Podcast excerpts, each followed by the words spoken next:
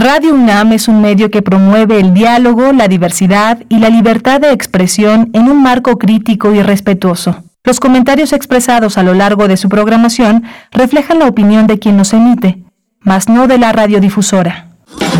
Radio UNAM presenta Primer Movimiento, El Mundo desde la Universidad. Muy buenos días, queridos amigos, amigas de Primer Movimiento de Radio UNAM. Estamos iniciando esta emisión de lunes y esta semana, eh, a partir del 18 de octubre, pues que corre esta semana. Una semana importante también en la que eh, varios estados de la República, incluida la capital y en general la zona metropolitana del Valle de México, el Estado de México, pues pasan, pasamos al semáforo mm, en color verde. Así es que mucha expectativa, hay que seguir cuidándose y y eh, pues así estamos iniciando esta semana, acompañándoles en sus actividades para emprender el día de hoy. Estamos aquí también enlazados, enlazadas con la Radio Universidad de Chihuahua en tres frecuencias. Llegamos al estado de Chihuahua en el 105.3, el 106.9 y el 105.7 por allá muy temprano, las 6 con 5 de la mañana. Muy buenos días. Y también aquí, aquí en Ciudad de México se encuentra en cabina, bueno, todo un equipo para comandar esta mañana para dirigir este barco radiofónico. Violeta Berber está en la asistencia de producción. Socorro Montes en los controles técnicos y con un poquito más de distancia Frida Saldívar en la producción ejecutiva y tengo el gusto de compartir la conducción esta mañana con Virginia Sánchez, mi querida compañera Vicky Sánchez, integrante de Prisma RU y de esta radiodifusora. ¿Cómo te encuentras? Buenos días, querida Vicky, qué gusto y muchas gracias por estar aquí.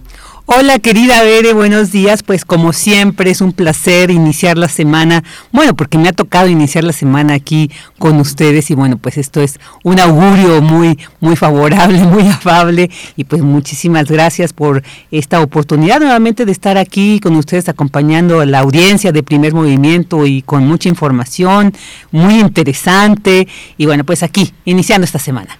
Perfecto, muchísimas gracias por ello, querida Vicky, por este esfuerzo, por la desmañanada. Eh, generalmente te escuchamos en Prisma RU de 1 a 3 de lunes a viernes y pues hoy viendo todavía que no termina de amanecer, nos falta un poquito todavía, pero bueno, estamos aquí también para los que se, se preguntan dónde está Miguel Ángel Quemain, ya lo hemos eh, anunciado en repetidas ocasiones, él estará, estará todavía esta semana eh, fuera del aire, se está recuperando bien, así es que nos da mucho gusto que pueda tener él ese espacio para poder descansar, para recuperarse en su salud. Va mejorando muy bien, así es que bueno, la próxima semana lo tendremos por acá y durante esta semana estaremos compartiendo pues con distintas voces que siempre, siempre nos da la oportunidad de tener un programa distinto. Si de por sí con los temas eh, pues nunca es el mismo programa, eh, con las temáticas diversas que abordamos, pues bueno, cuando hay voces distintas, igualmente pues tiene un cariz distinto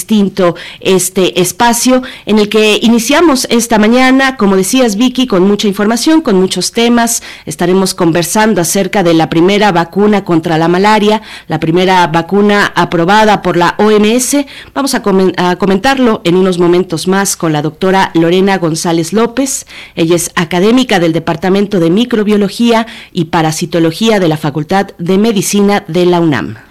Y en la música del mundo desde México, como todos los lunes con Guillermo Teo Hernández, pues nos hablará sobre el rescate de la memoria sonora de México como un ejemplo de identificación, diagnóstico, inventario, conservación, digitalización, catalogación y difusión de una joya sonora. Así que estaremos escuchando a Guillermo Teo Hernández con este rescate sonoro de, la, de México, de nuestro país. Por supuesto, y hacia la segunda hora, por ahí de las 8 o 10 de la mañana, en nuestra nota nacional, universidades públicas firmaron hace unos días, un par de semanas, firmaron convenios para prevenir y erradicar la violencia de género. Vamos a hablar al respecto, la violencia de género en las universidades públicas. estaremos en compañía de dos invitadas, la doctora Elena Varela Guinot, ella es coordinadora del, del doctorado en estudios críticos de género de la Universidad Iberoamericana y también nos acompañará la doctora Griselda Gutiérrez Castañeda, doctora en filosofía por la UNAM y profesora de la Facultad de Filosofía y Letras también de la UNAM. Es investigadora nacional SNI nivel 3, especialista en filosofía, política clásica, contemporánea y con perspectiva de género. Y en la mesa del día tendremos información sobre este homenaje que se realizará al reconocido sociólogo, al doctor Carlos Martínez Azad. Él es, sobre todo, pues investigador del Instituto de Investigaciones Sociales de la UNAM.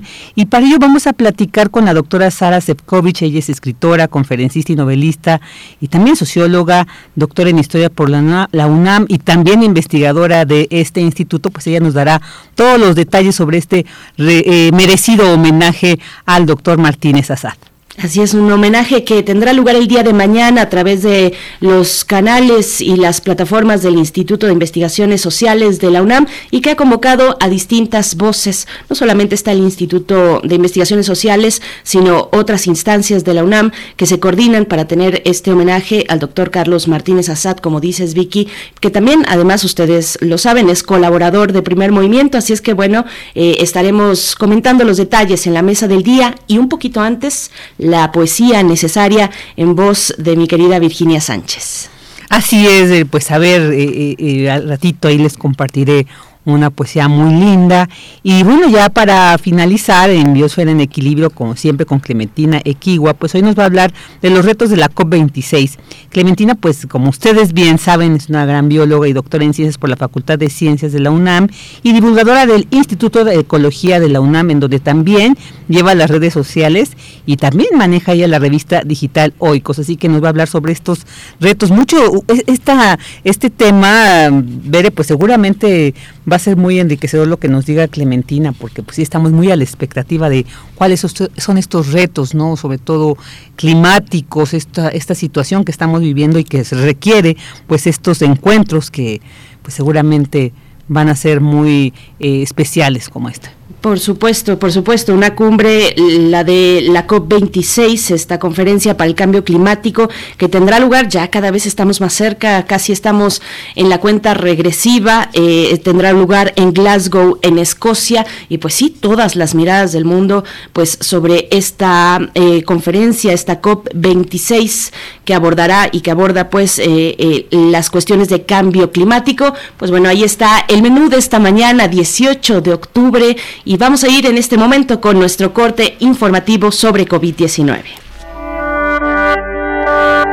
COVID-19. Ante la pandemia, sigamos informados. Radio UNAM. Al actualizar el semáforo de riesgo epidemiológico por COVID-19, la Secretaría de Salud dio a conocer que del 18 al 31 de octubre ninguna entidad estará en el color rojo, una estará en color naranja, 11 en amarillo y 20 en verde, incluida Ciudad de México y Estado de México. La Secretaría de Salud informó que en las últimas 24 horas se registraron 60 nuevos decesos, por lo que el número de fallecimientos de la enfermedad de la COVID-19 aumentó a 284.381. De acuerdo con el informe técnico ofrecido ayer por las autoridades sanitarias, en ese mismo periodo se registraron 1.993 nuevos contagios, por lo que los casos confirmados acumulados aumentaron a 3.757.056, mientras que las dosis de las diferentes vacunas aplicadas contra COVID-19 suman 111.427.630 dosis. Los casos activos estimados a nivel nacional por la Secretaría de Salud son 36.439. Y en información internacional, a partir del 8 de noviembre, Estados Unidos aceptará la entrada de viajeros inmunizados contra COVID-19 con una mezcla de dosis de distintos tipos de vacunas, siempre y cuando hayan sido aprobadas por la Organización Mundial de la Salud. Esto de acuerdo con la más reciente actualización de las directrices de los Centros de Control y Prevención de Enfermedades de Estados Unidos. En información de la UNAM, la COVID-19 se ha convertido en un elemento de exclusión social, sobre todo para las personas mayores, ya que son consideradas como más vulnerables. Durante la mesa, la resiliencia como eje para enfrentar el futuro desde las personas mayores, factores disposicionales y situacionales para superar COVID-19 por las personas mayores, así se titula esta mesa, donde especialistas coincidieron en señalar que esta situación también les resta voz en la toma de decisiones sobre salud y vida. Marisa Vivaldo Martínez de la Facultad de Estudios Superiores Zaragoza aseguró que lo anterior se debe al discurso de estigmatización en el cual se les considera las más vulnerables y quienes podrían ser más susceptibles al contagio y morir. Vamos con las recomendaciones culturales. Este lunes 18 de octubre se celebra el Día de las Escritoras. Por ello, Libros UNAM invita a la conferencia titulada Las primeras mujeres escritoras con detectives femeninas a cargo de Iris García Cuevas. Y la transmisión en vivo de esta charla estará disponible a las 12 horas a través del canal de YouTube de Libros UNAM. Por supuesto, bueno, y se quedará ahí además en ese canal por si ustedes no pueden, eh, eh, no, no, están disponibles al mediodía, pues bueno, ahí estará el repositorio en, en, el canal de YouTube de Libros UNAM y en esa misma plataforma, pero a las 6 de la tarde, a las 18 horas, María Raquel Mosqueda Rivera ofrecerá la, pone, la ponencia titulada Panorama de la literatura policíaca y criminal, escrita por mujeres en Latinoamérica. Así es que bueno, no se lo pierdan eh, en esta mañana y en este día que es el Día de las Escritoras. Un saludo a todas aquellas, las que escriben y las que publican y también solamente las que escriben por escribir, por el placer y por todo lo que nos da la escritura. Pues enhorabuena en esta mañana y hay que todavía hacer mucho trabajo para eh, nivelar ese piso editorial que nos dé la oportunidad de conocer de todo, de tener diversidad como lector y lectoras. Así es que bueno, pues así empezamos esta mañana donde además tenemos música y antes de ello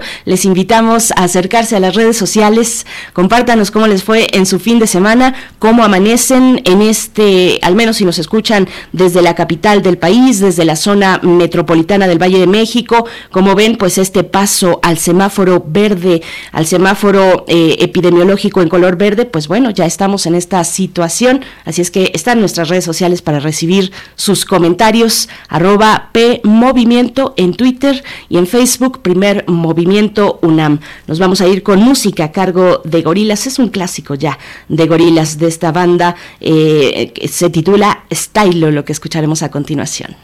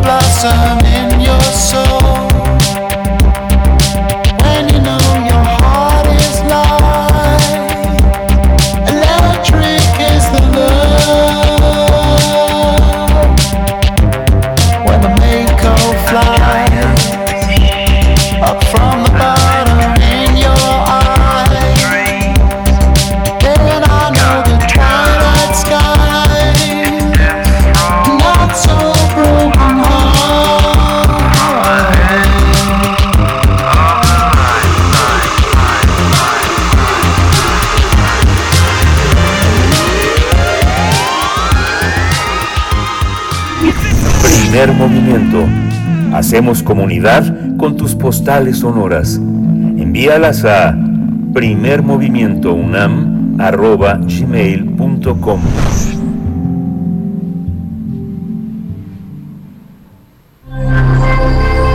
Ciencia y comunidad. La Organización Mundial de la Salud aprobó la vacuna contra la malaria RTS S diagonal AS01, la primera contra esta enfermedad transmitida por un mosquito que mata a más de 400 mil personas al año, sobre todo a niños y niñas africanas. Esta vacuna ya es utilizada en tres países africanos que participan en un proyecto piloto que ha mostrado que es segura, aunque su eficacia es relativamente baja, por lo cual debe ser usada con las medidas de prevención y diagnóstico ya existentes. Es la primera en haber sido desarrollada por una plataforma de científicos africanos y por estar destinada a prevenir una enfermedad que causa el 94% de sus víctimas mortales en África subsahariana. Además, tiene la particularidad de ser la primera vacuna que se desarrolla contra un parásito en humanos. La malaria es una enfermedad causada por los parásitos Plasmodium que son transmitidos a las personas a través de las mordidas de los mosquitos hembra llamados vectores de malaria. Hay cinco especies de parásitos que causan malaria en los humanos, pero dos de estas especies representan la mayor amenaza. Pues vamos a conversar esta mañana sobre la primera vacuna contra la malaria autorizada por la Organización Mundial de la Salud y en este día nos acompaña la doctora Lorena González López, académica del Departamento de Microbiología y Parasitología de la Facultad de Medicina de la UNAM. Doctora Lorena González López, gracias por estar esta mañana con nosotros, por aceptar esta conversación. Buenos días. Muy buenos días, gracias a ustedes. Gracias, gracias, doctora. Pues, ¿cómo entendemos esta enfermedad? ¿Qué tipo de enfermedad es? y ¿Cómo se comportan las enfermedades parasitarias? las enfermedades parasitarias son muy diversas. Eh, tenemos desde los parásitos que nos causan estos malestares y, y diarreas y complicaciones intestinales y los que, pues como el caso de Plasmodium, generan eh, pues un cuadro más eh, complejo eh, que están en sangre, ¿no?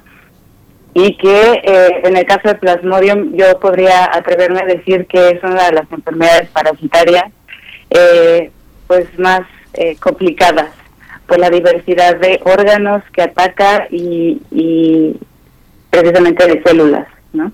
Entonces, no es una respuesta sencilla, ¿no? Pero las enfermedades parasitarias, pues, causan diversas diversas patologías, ¿no? Claro, y de ahí la, la malaria. Eh, estamos, perdón que, que, me meta, querida Vicky, en tu turno, eh, solamente para, para cerrar un poco cómo se comporta la malaria, cuáles son, eh, digamos, los alcances, el, el, daño que causa, en qué poblaciones, ya adelantábamos un poco, pues golpea principalmente a niños y niñas en el continente africano. Eh, eh, es correcto. Bueno, eh, como bien dijiste, hay, diversas especies que, que, afectan directamente al hombre. puede cursar desde enfermedades o, o sí, cuestiones asintomáticas hasta ya tener síntomas, ¿no? Como fiebres, escalofríos, dolores abdominales, vómito. ¿no? La fiebre es una de las características más importantes. En específico, Plasmodium falciparum, que es hacia donde está dirigida esta vacuna, eh, genera eh, lo que se llama una malaria severa o paludismo severo, no afectando principalmente a mujeres embarazadas y a niños menores de 5 años. Según la Organización Panamericana de la Salud, eh, refiere que la malaria mata a un niño cada dos minutos. Aproximadamente de los 400 38 mil muertes que hubo eh, hace algunos años ¿no? en África subsahariana, eh, la mitad fueron niños, ¿no? un poco más de la mitad fueron niños menores de 5 años. Entonces, eh, en ellos el parásito es mucho más severo, ¿no? causándoles pues principalmente la muerte. ¿no? Y precisamente eso como para ahondar un poco más, ¿por qué? ¿Por qué en niños y, mujeres eh, embarazadas? Porque, bueno, estamos hablando de que estamos de niños menores de 5 años, pero las mujeres embarazadas pues, finalmente son eh, adultas. Entonces, ¿por qué en estos dos sectores de la población es donde más recae esta uh, severa afectación?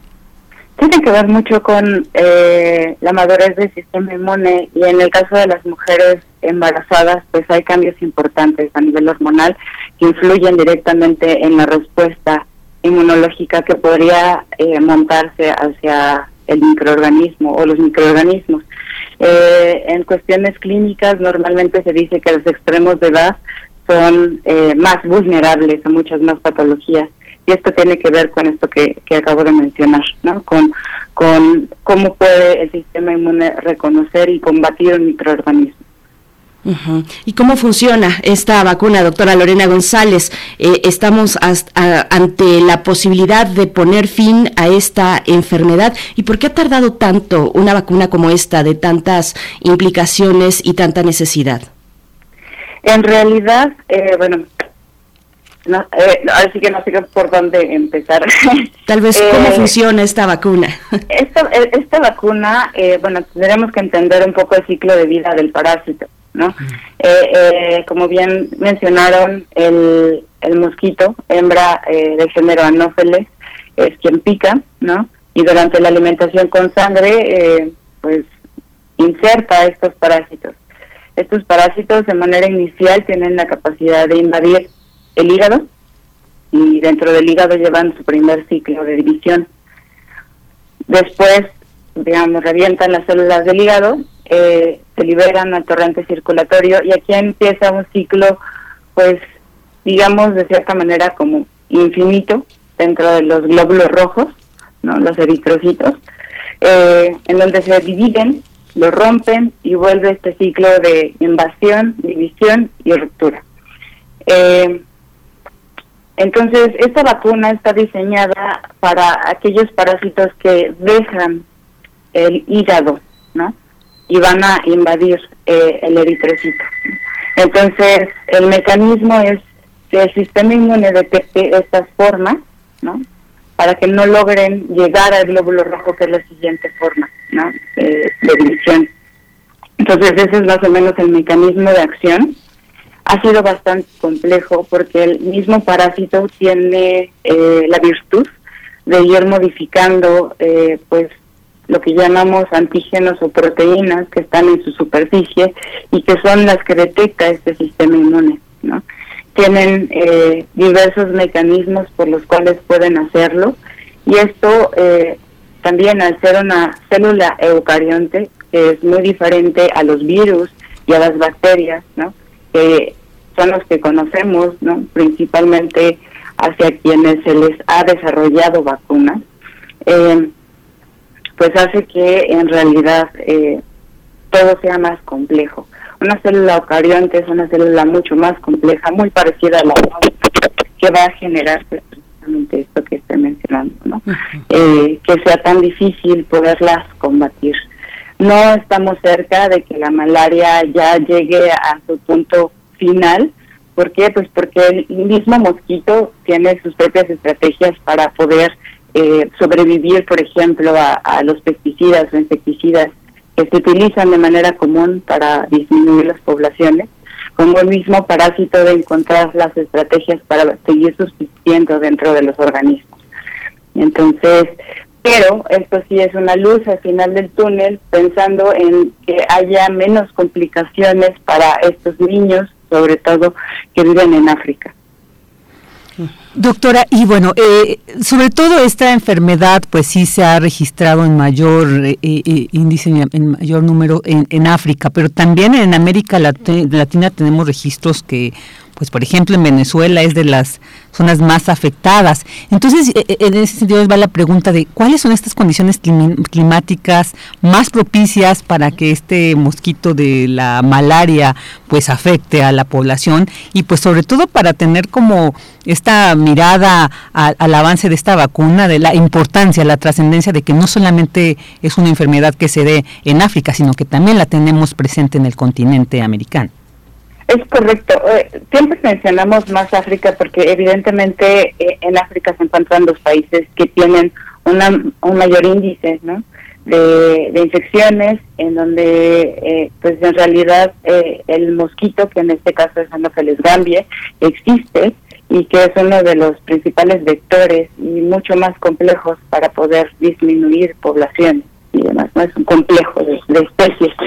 En el caso de América, pues sí, e, efectivamente tenemos registrados casos por Plasmodium falciparum en algunos países, como bien mencionas, Venezuela es uno de ellos, Colombia también, ¿no? De hecho, pues está el doctor ahí, Elkin Patarroyo, que fue también uno de los pioneros para el desarrollo de, de una vacuna, ¿no? También contra la malaria.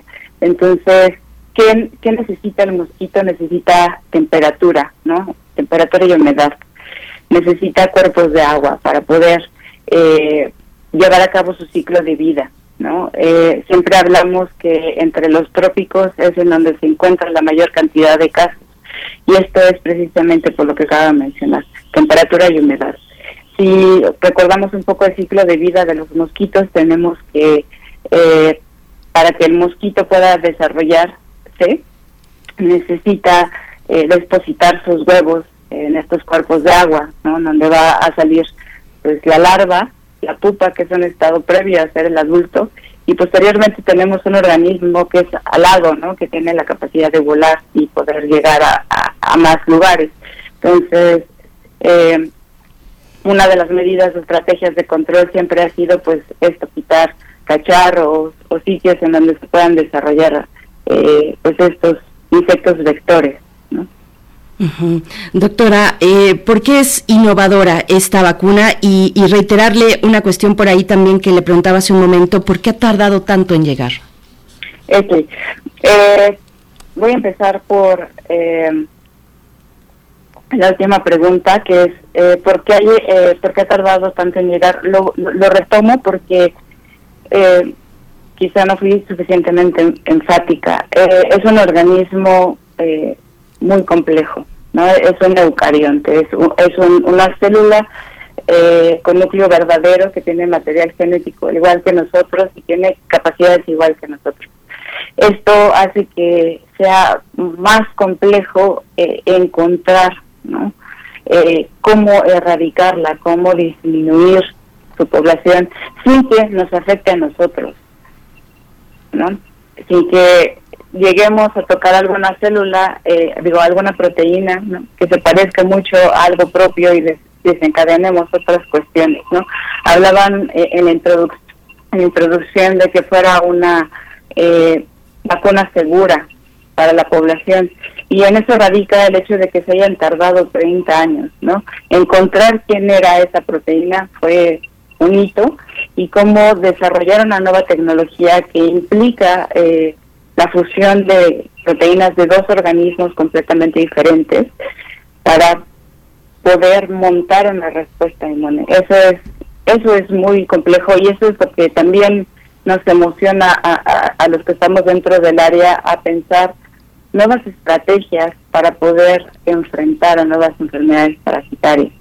Entonces, o a, a las que llamamos, por ejemplo, emergentes o reemergentes, o combatir las que ya tenemos.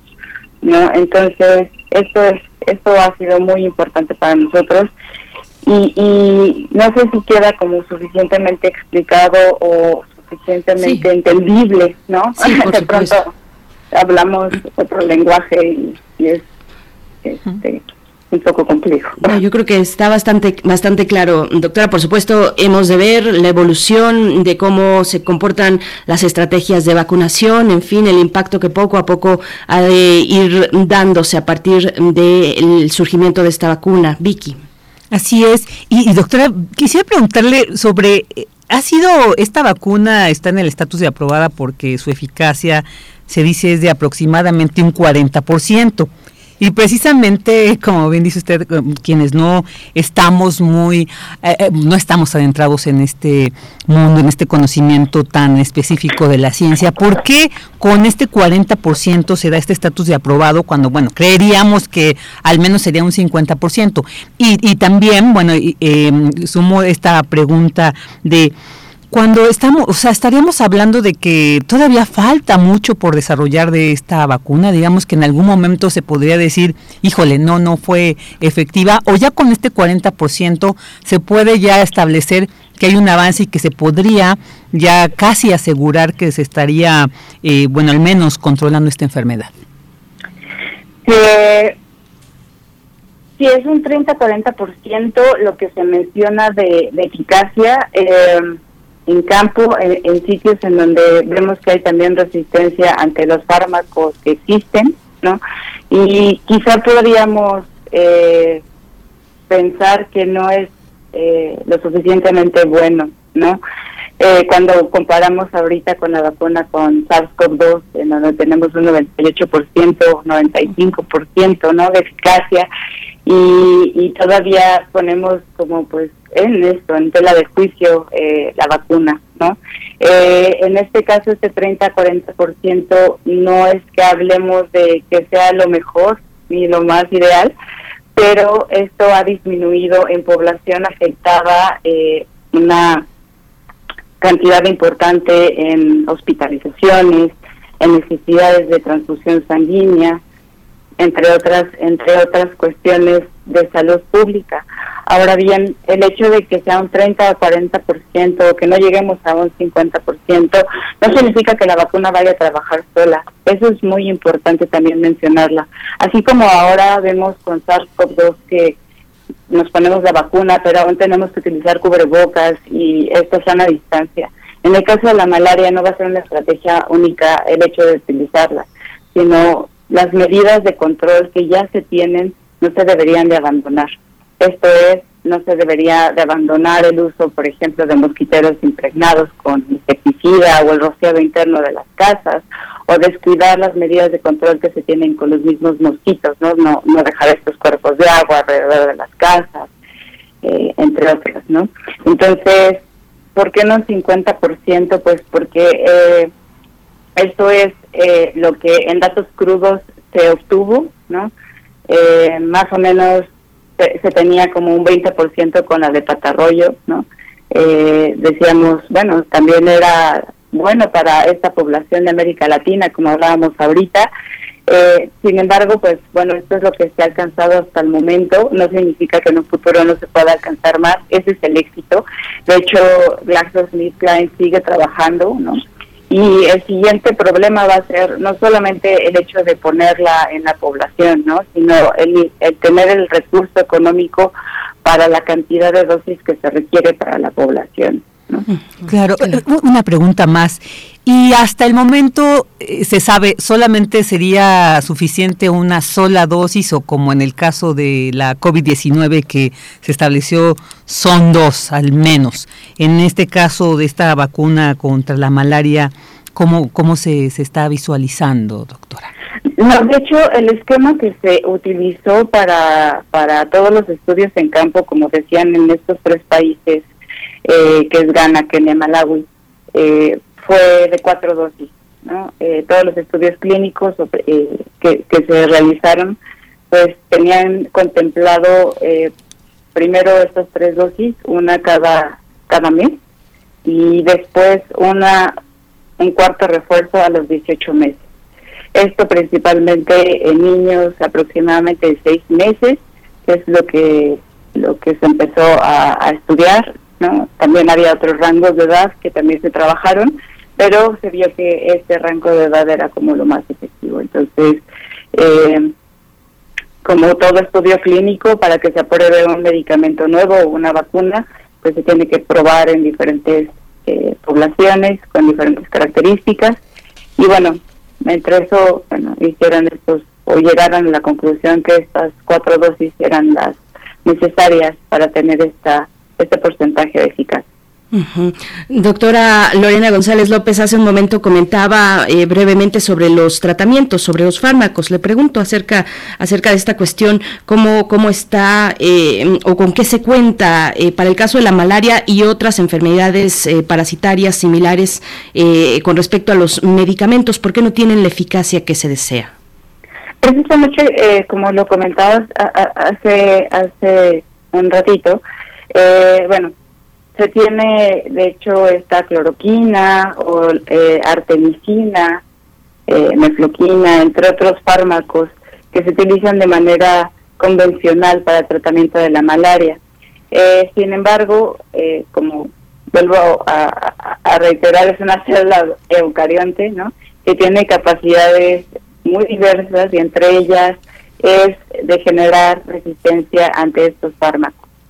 ¿No? Entonces tenemos zonas, tanto en África como eh, un poco en Asia, eh, que definitivamente los fármacos que existen pues no son eficaces. El, parásito es completamente resistente, lo cual ha generado que eh, la Organización Mundial de la Salud, como otras entidades, empiecen a pues a buscar no otras medidas otros tratamientos que sean mucho más eficaces. Y entre ellos empieza a ser este esquema de combinación de fármacos donde tenemos la artemisina con cloroquina o mefloquina y demás para poder eh, pues esto disminuir la cantidad de parásitos y curar a los pacientes. Entonces existen pero tenemos este este problema de esta célula tan compleja no que, hace mucho más complejo también su tratamiento, mucho muy difícil. Claro, y, también hace rato mencionaba, eh, pues la importancia de ya está este avance, ya está esta aprobación de, esta eficacia y esto la cuestión del financiamiento, doctora, ¿cómo se prevé, cómo se está planteando? Porque si son cuatro dosis además, ya vimos con la situación de, de esta nueva vacuna de para la COVID, y que ha sido un poco complicado, sobre todo para estas zonas de, de, la, de África. Entonces, ¿cómo se está visualizando esta situación? Pues definitivamente eh, aquí hay que reconocer que, que muchas veces los farmacéuticas hacen todo este trabajo y que pues, invierten muchísimo dinero, pero en el caso de, de, malaria y el caso de GlaxoSmithKline junto con esta fundación que, que tiene que ver también con Bill and Melinda Gates Foundation, que es una de las principales que ha estado aportando para el desarrollo de tratamientos o de vacunas o de erradicación inclusive del mosquito, pues bueno, ha, ha generado pues todo esta, este apoyo ¿no? para, para, para la ciencia. Cada país tiene que pues generar como parte de los recursos, no, no, no tanto por el desarrollo clínico del cual estoy hablando ahorita, sino más bien por el hecho de, de, poder generarlo. Eh, es mucho dinero el que se requiere para desde las temperaturas, eh, de infraestructura, en, para que se pongan estas proteínas dentro de un vasito, ¿no? Y que pueda ser eh, transportado y llevado a todas estas poblaciones. Entonces, quizá ellos no van a eh, cobrar lo que cobrarían por una vacuna, con todos estos años de desarrollo, pero sí para la fabricación. Y es ahí donde entran pues los gobiernos de cada país, ¿no? En donde tienen que generar como estos recursos, lo cual también lo vuelve un tanto problemático porque como lo mencionas, no todos los recursos eh, económicos existen en estos países que son muy afectados. Entonces, eh, existen estas fundaciones, pero pues sí, eh, eh, esta es eh, la gran incertidumbre pues de la comunidad científica, porque ahora le toca a la comunidad política y económica de cada uno de los países. Doctora, bueno, ya nos vamos acercando al cierre, pero le pregunto, y aquí en la conversación usted ha mencionado otras, eh, otros padecimientos que uno podría confundir fácilmente porque también se transmiten por mosquitos como el dengue, zika, chikungunya.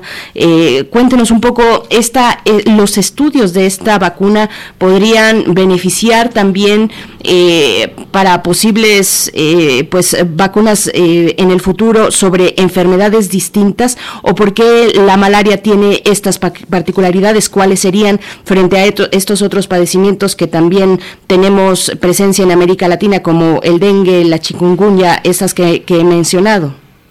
Ok, bueno, eh, tanto dengue, zika, chikungunya y otras eh, patologías que, que son eh, también transmitidas por vectores son generadas por virus y los virus son entidades completamente diferentes a, los parásitos. Eh, dentro de los grupos de investigación en los cuales he tenido oportunidad de eh, trabajar, pues se trabaja principalmente con el mosquito.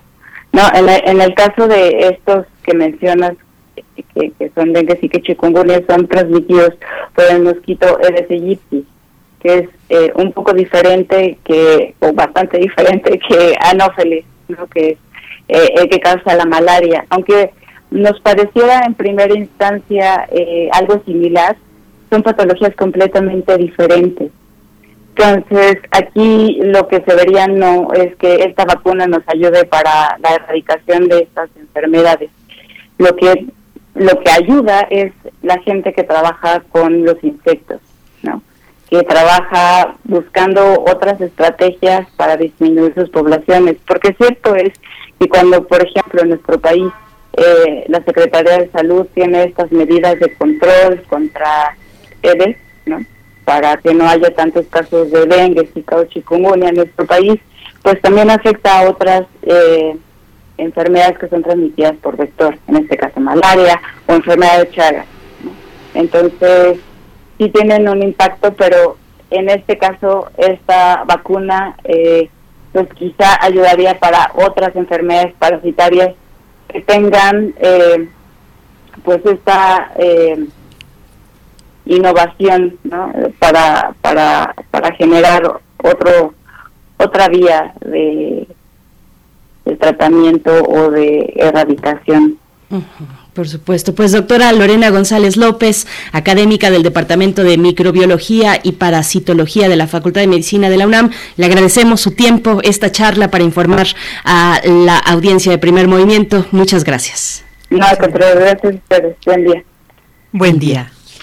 Bueno, pues ya después de esta interesantísima plática, ahora vamos a música y vamos a escuchar a Anthony Escandón con la canción Tú me dijiste que venías.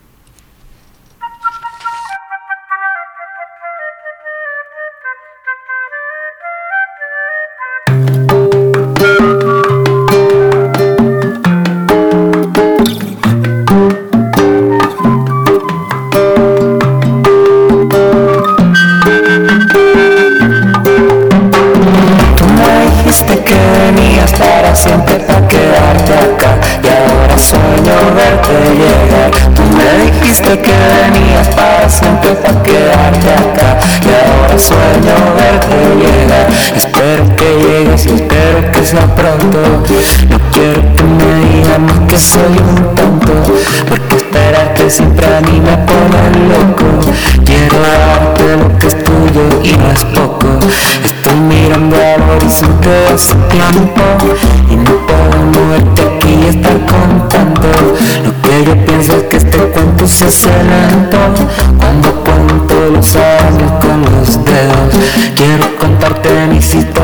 mis sueños, de lo que canto.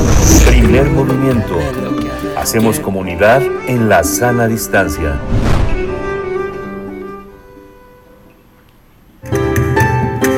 La música del mundo desde México.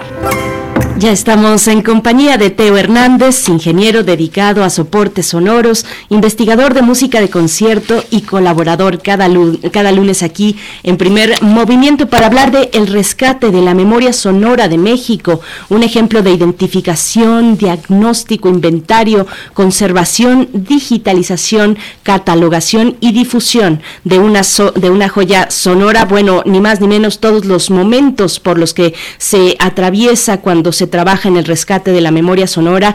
Te agradecemos esta participación. Teo Hernández, ¿cómo estás? De este lado te saludamos Virginia Sánchez y Berenice Camacho. ¿Cómo te encuentras?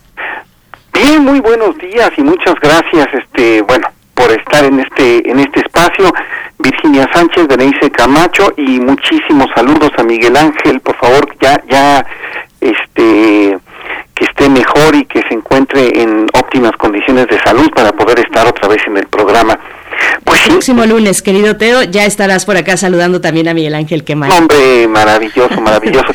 bueno, pues este, este, de lo que voy a hablar ahora es, este algo que tiene que ver con, con un poco ya con, con, con el trabajo que desarrollo desde el punto de vista técnico, ¿no? Eh, el, de la memoria sonora. Eh, lo primero que se tiene que hacer para, para, para hacer un rescate de la memoria de la memoria sonora es, bueno, en primer lugar entender un poco el concepto de qué es patrimonio sonoro y cómo es que es importante, ¿no? Para poder después a cabo llevar todos los demás pasos. El patrimonio sonoro es eh, pues aquel patrimonio que tiene que ver con el sonido, ¿no? Pero ese, ese patrimonio es un patrimonio sumamente frágil, porque normalmente nosotros tenemos conciencia del, del, eh, del patrimonio visual, o sea, no, eh, sobre todo México es un país muy visual, nosotros salimos a la calle y vemos iglesias, vemos pinturas, incluso incluso eh, em, colores, ¿no? O sea, todo forma parte forma parte de, de este de este patrimonio nacional. Pero este patrimonio, digamos, visual que tiene que ver con artes plásticas es, es, algo sumamente cotidiano. Y el patrimonio sonoro no, por varias razones. Uno, porque el patrimonio sonoro tiene que ver con grabaciones y las grabaciones pues son relativamente nuevas en la historia en la historia de México. Nosotros tenemos los otros tipos de patrimonio que pueden tener incluso miles de años, ¿no?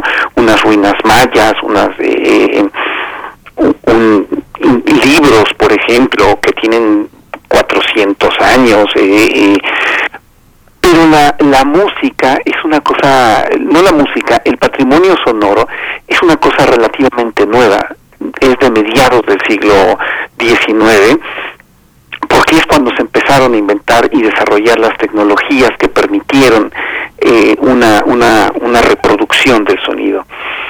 y es un patrimonio tremendamente frágil, tremendamente frágil porque la gente no tiene conciencia de eso y porque además tiene que ver con la cuestión tecnológica.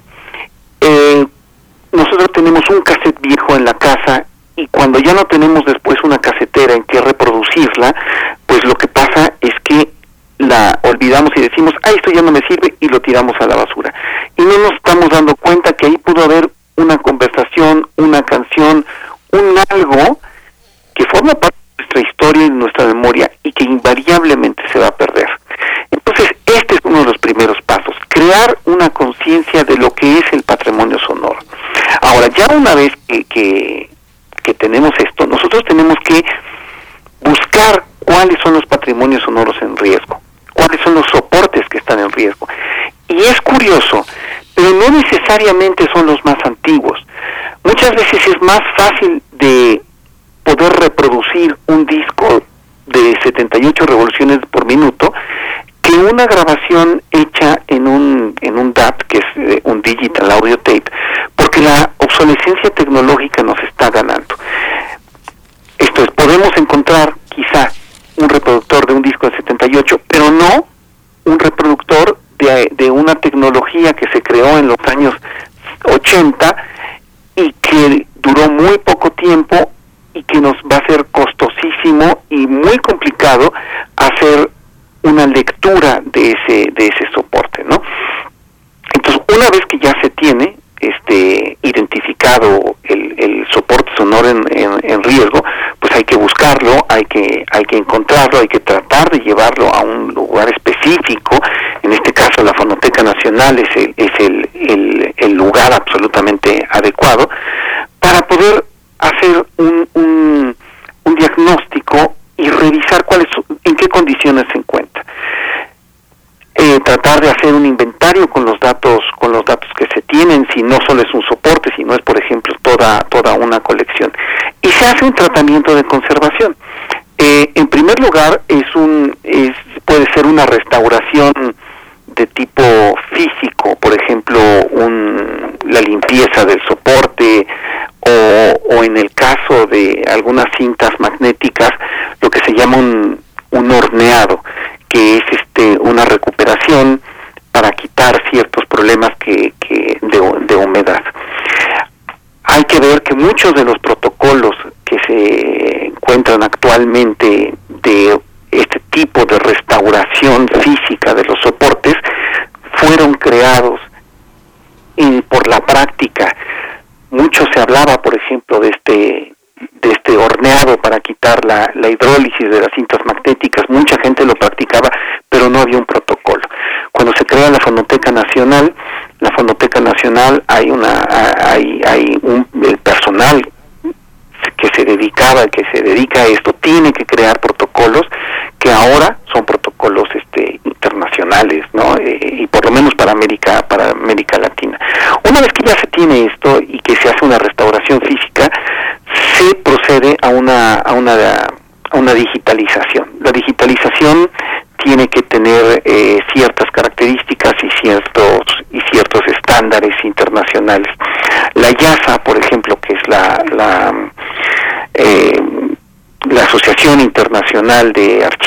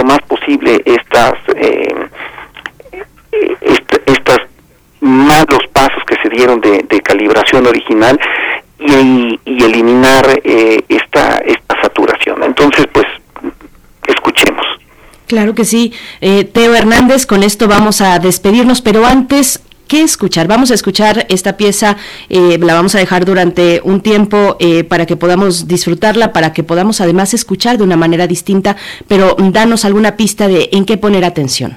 Bueno, poner atención principalmente algunas de las de las cintas y es una cosa más o menos común.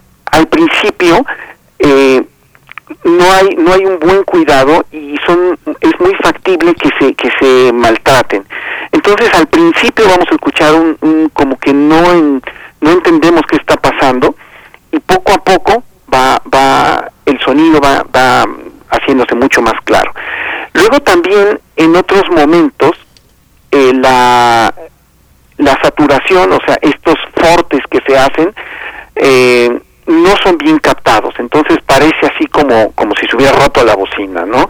Más o menos. Eh, estos son estos detalles que tratamos de pulir lo más, lo más, este, digo, lo mejor posible.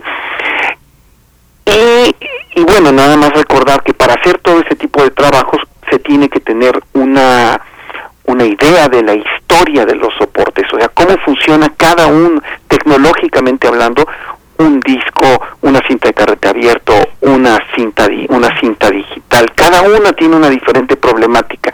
Entonces lo que vamos a escuchar es esto, es la acústica del Palacio de Bellas Artes, por lo menos muy parecida a la, a la que tenemos actualmente. Ha habido modificaciones eh, y es una orquesta sinfónica, ¿no? Entonces estos elementos vamos a tratar de reconocerlos en esta grabación. Bien, pues vamos a hacer este ejercicio de escucha que hoy nos propones. Teo Hernández, nos encontramos en ocho días, el próximo lunes contigo. Muchas gracias. Muchas gracias a ustedes, un saludo a todos. Gracias, hasta pronto. Y con esto también nos despedimos de la Radio Universidad de Chihuahua. Hasta el día de mañana muy temprano nos volvemos a encontrar. Los dejamos con esta pieza.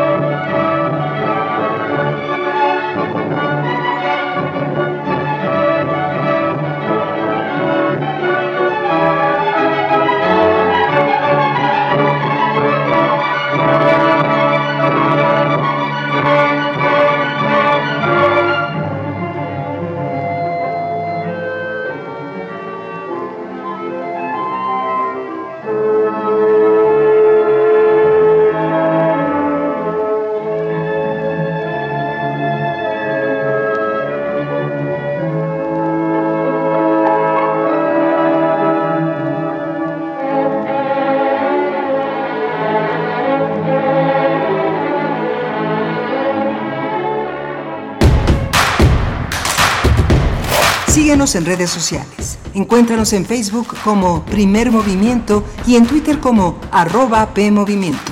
Hagamos comunidad.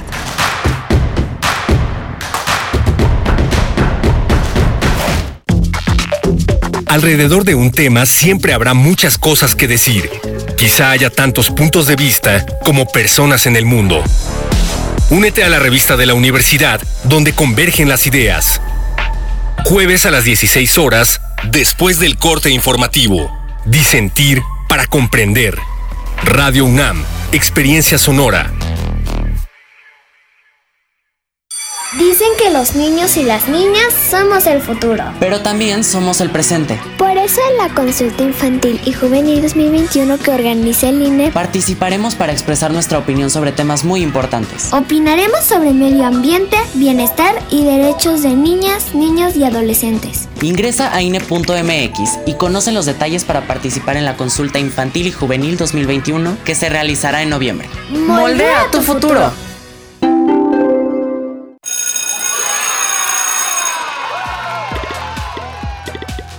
Llegó el momento. Regresamos a la escuela. Y para que sea un lugar seguro, debemos usar el cubrebocas en todo momento. Lávate las manos antes de ponértelo. Revisa que no esté sucio, roto o mojado. Colócalo con las cintas elásticas en tu cabeza u orejas. Asegúrate que cubra nariz, boca y barbilla. Manténlo siempre limpio, porque es un lugar seguro. Regresamos a la escuela. Gobierno de México. Creemos en un mundo donde se escucha toda la música, toda la música, Donde el conocimiento esté abierto al mundo.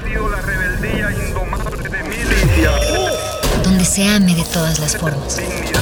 Ese mundo es posible y vamos a pelear por él. Resistencia modulada. De lunes a viernes de las 20 a las 23 horas por el 96.1 de FM. Radio UNAM. Experiencia sonora.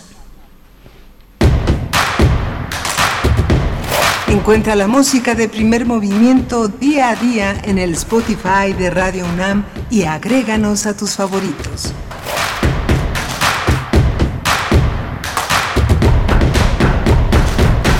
Queridos amigos, amigas de Primer Movimiento, ya estamos de vuelta aquí en esta emisión de lunes. Hoy es lunes 18 de octubre de 2021 y estamos en este momento también enlazándonos con la radio Nicolaita en el 104.3. Así es que mandamos saludos, abrazos a Morelia y a la Universidad Michoacana de San Nicolás de Hidalgo en esta mañana en la que varios estados de la República, incluido el Estado de México, la Ciudad de México, pues entramos a partir de hoy lunes eh, al color verde del semáforo epidemiológico, pues bueno, poco a poco se van eh, pues eh, implementando distintas, bueno, las medidas que ya conocemos, pero ahora para enfilarnos hacia las actividades presenciales que cada vez pues tienen más auge y tienen cada vez más presencia, pues eh, más es cada vez más una realidad de nuestra vida cotidiana, pues que vamos acercándonos hacia esos espacios, hay que hacerlo mm, con todos los cuidados, con todas las medidas que ya conocemos Así es que bueno, les damos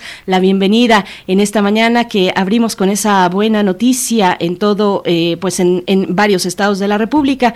Comentarles también que aquí en Ciudad de México se encuentra Violeta Berber en la asistencia de producción allá en cabina en Adolfo Prieto 133 en la colonia del Valle. Todavía seguimos un poco o un mucho con la sana distancia, pero por allá está Violeta Berber, está Socorro Montes eh, a cargo de la consola en los controles técnicos, también Frida Ella sí con distancia en la producción ejecutiva y Virginia Sánchez, Vicky Sánchez, integrante de Prisma RU, que hoy nos acompaña en la conducción. Querida Vicky, ¿cómo, cómo estás? ¿Cómo te sientes? Muy bien, Mary, siempre, siempre lo reiteraré que es un gusto y un placer, porque además estos temas, ¿no? Que se manejan siempre tan enriquecedores, nos dan otra mirada y, y definitivamente pues es muy importante iniciar la semana con este eh, con, estas noticias como, la, como esto de pasar el semáforo verde y bueno, hacer este llamado de que no hay que bajar la guardia, incluso que nos quede claro que hay que incorporar muchas medidas a nuestros hábitos ya cotidianos, no dejarlos. El lavado de manos es esencial, no solamente para prevenir o atender esta situación como la pandemia de COVID-19, veré, sino para muchas cosas. Siempre es muy saludable y yo creo que esto es gran parte de la enseñanza que nos ha dejado esta pandemia. Entonces, no bajemos la guardia, cuidémonos. También esta vacuna, ¿no? Contra la malaria, este avance. Entonces, pues, creo que es, es muy importante y muy interesante y que, bueno, aquí en primer movimiento siempre tenemos este acercamiento a, información de primera mano especializada. Así que, pues, un placer ver y también estar aquí en compañía de estas grandes mujeres como Violetti, como Coco aquí es un gusto, es un gusto además estar en las instalaciones de Radio UNAM, salirse un poquito de casa, a ver, y estar aquí en este ámbito laboral.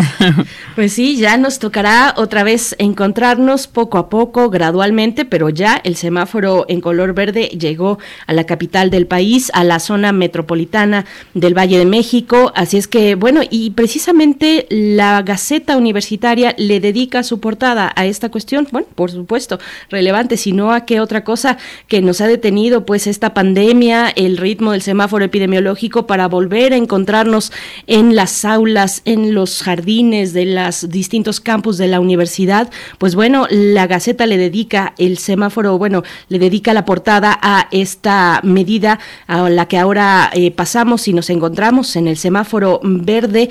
Eh, esta, dice la Gaceta, es una buena noticia respecto a la superación de la emergencia sanitaria y a la reactivación de diversos sectores de la economía y también para la sociedad.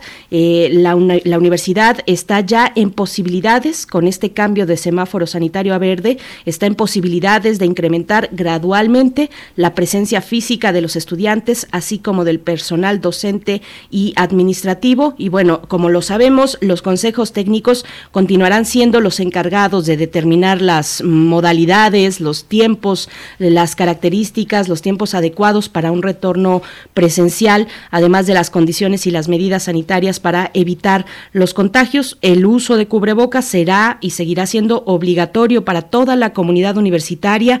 La sana distancia deberá observarse en todo momento y las actividades se llevarán a cabo en espacios físicos bien ventilados. Eh, la asistencia de las y los estudiantes que no estén vacunados todavía será voluntaria, por lo que la educación a distancia o en modalidades mixtas se mantendrá durante el tiempo que se considere necesario. Así es que bueno, pues parte de lo que nos presenta la Gaceta en este número dedicado a eh, pues al semáforo verde, a esta posibilidad de volver a encontrarnos en lo presencial que muchísima falta nos hace, pero bueno, hay que hacerlo primero la salud, eh, hay que hacerlo con estas medidas de sana distancia y estar todos y todas muy conscientes de lo que esto significa, pues bueno, también mm, nada más brevemente antes de ir con nuestra nota nacional dedicada a otra cuestión fundamental para las universidades públicas, para la UNAM, por supuesto, en primera instancia, la violencia de género. Vamos a estar conversando con la doctora Elena Varela Guinot y también con la doctora Griselda Gutiérrez Castañeda, pero antes de eso, eh, comentar, bueno, eh, compartir con ustedes algunos comentarios que nos hacen llegar a nuestras redes sociales. Raquel, Raquel Raquel Martínez nos dice, buen día, la responsabilidad de la salud propia y de familiares queda en nuestras manos, la cautela nunca estará de más. Eh, también Flechador del Sol por acá dándonos los buenos días y saludándote, querida Vicky. Dice, buen inicio de semana, acá los escuchamos desde el inicio bajo la regadera. pues bueno, qué maravilla, querido Flechador del Sol.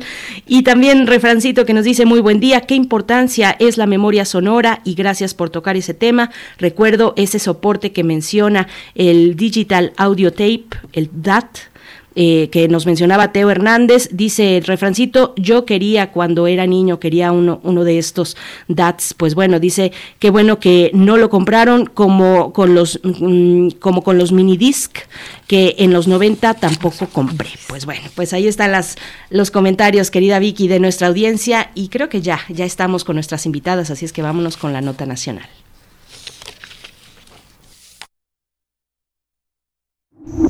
Primer movimiento. Hacemos comunidad con tus postales sonoras. Envíalas a primermovimientounam.gmail.com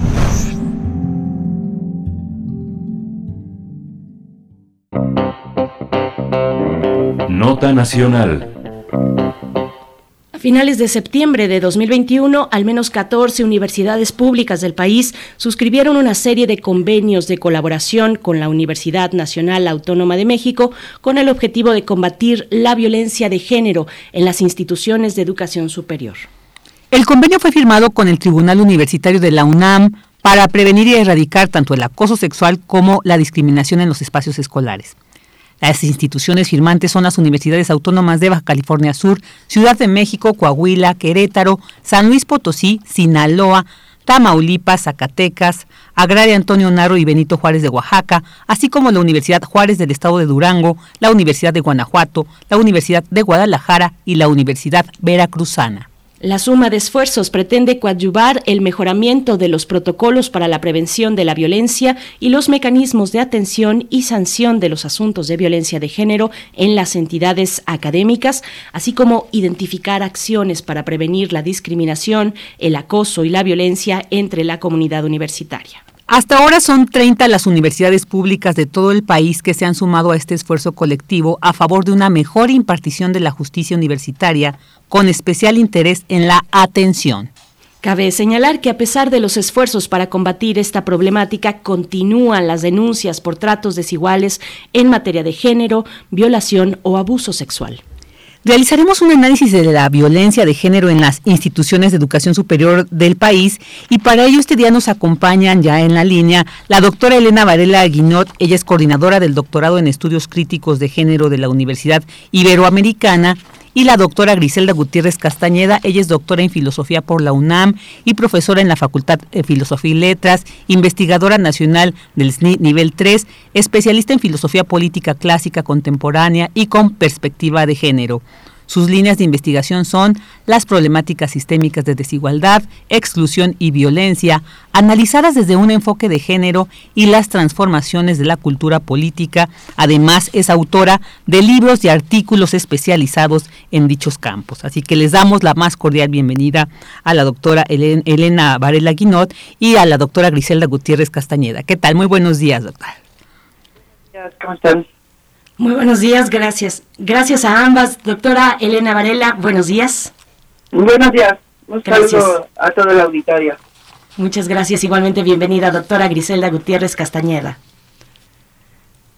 Bien, pues Vamos, vamos a empezar, vamos a empezar esta conversación. Ay, por ahí que me arreglen la voz desde la cabina, por favor, suena un poquito robotizada, pero, pero bueno, empezamos esta conversación en ese mismo orden de la presentación, si ustedes están de acuerdo, eh, para preguntarles cómo describirían el fenómeno ante el cual nos eh, encontramos, el fenómeno de violencia al interior de las universidades, de las universidades públicas, pero podríamos ampliarlo hasta donde queramos. Sabemos que este es una cuestión estructural eh, histórica, además que hoy tiene connotaciones pues cada vez más eh, punzantes para la sociedad. Eh, ¿Cuál ha sido, cómo, cómo describen ustedes este fenómeno y la respuesta de sobre todo las compañeras, las estudiantes, las académicas, administrativas también, pues que se han organizado para hacer frente a esta cuestión de la violencia de género que tanto nos aqueja en las universidades? Doctora Elena Varela, por favor. Eh, gracias, Berenice, Virginia. Pues, eh, a ver, yo creo que lo primero que hay que considerar es que el fenómeno de la violencia de género no es algo nuevo, no es algo de los últimos años, es algo que ha estado presente en nuestras universidades como ha estado presente en nuestra sociedad. O sea, nuestras universidades son un reflejo también de lo que ocurre en la sociedad, ¿no? Eh, lo que ha ocurrido en los últimos años y, digamos, hubo un impasse bueno, hubo un cambio, luego si quieren vamos al tema de qué pandemia, pero hasta el momento, hasta marzo de 2020, lo que comenzó a ocurrir es a ponerse en evidencia y a visibilizarse la violencia que existía en las universidades, ¿no? Y creo que en eso fue fundamental todas las fundamentales, perdón, todas las movilizaciones de estudiantes, de colectivos, colectivas, que a través de diferentes mecanismos, llámenlos tendereros, llámenlos el mito académicos, es decir, a través de diversas formas, lo que empezaron fue a hacer patente y visible la violencia que ya existía en las universidades, ¿no? Eh, pero insisto, no es algo distinto de lo que pueda ocurrir en el resto de la universidad y de la sociedad y tampoco es algo menor, porque a veces nos vamos con la cinta de, bueno, en las universidades el, el nivel educativo es más alto, entonces estas cosas no ocurren, y el hecho es que sí ocurren. O sea, sí en las universidades está, se está dando violencia de género, eh, y entonces hay que atenderla, ¿no? Yo creo que celebro el tipo de convenios que se están celebrando en donde por lo menos las autoridades empiezan a dar algunos pasos para atender la problemática, ¿no? Doctora Griselda Gutiérrez, ¿qué decir al respecto? ¿Cómo se expresa la violencia de género en las universidades, en estos espacios, eh, como es de suponerse, en los medios de comunicación universitarios? Además, pues hemos tenido la oportunidad de conversar con muchas académicas en distintos momentos para distintas cuestiones, algunas de ellas eh, con eh, larga trayectoria, digamos, con muchos años en la docencia o en la investigación. en alguna ocasión nos pueden decir, pues yo no sufrí de violencia de género, yo no lo vi, yo tuve mi lugar en la universidad, eh, mm, tuve las oportunidades por distintas razones y distintos apoyos de estar como mujer desde muchas décadas atrás dentro de la universidad. ¿Cómo, cómo se ve esa violencia que es estructural, que es histórica, que a veces incluso no sabemos identificar del todo, doctora Griselda Gutiérrez?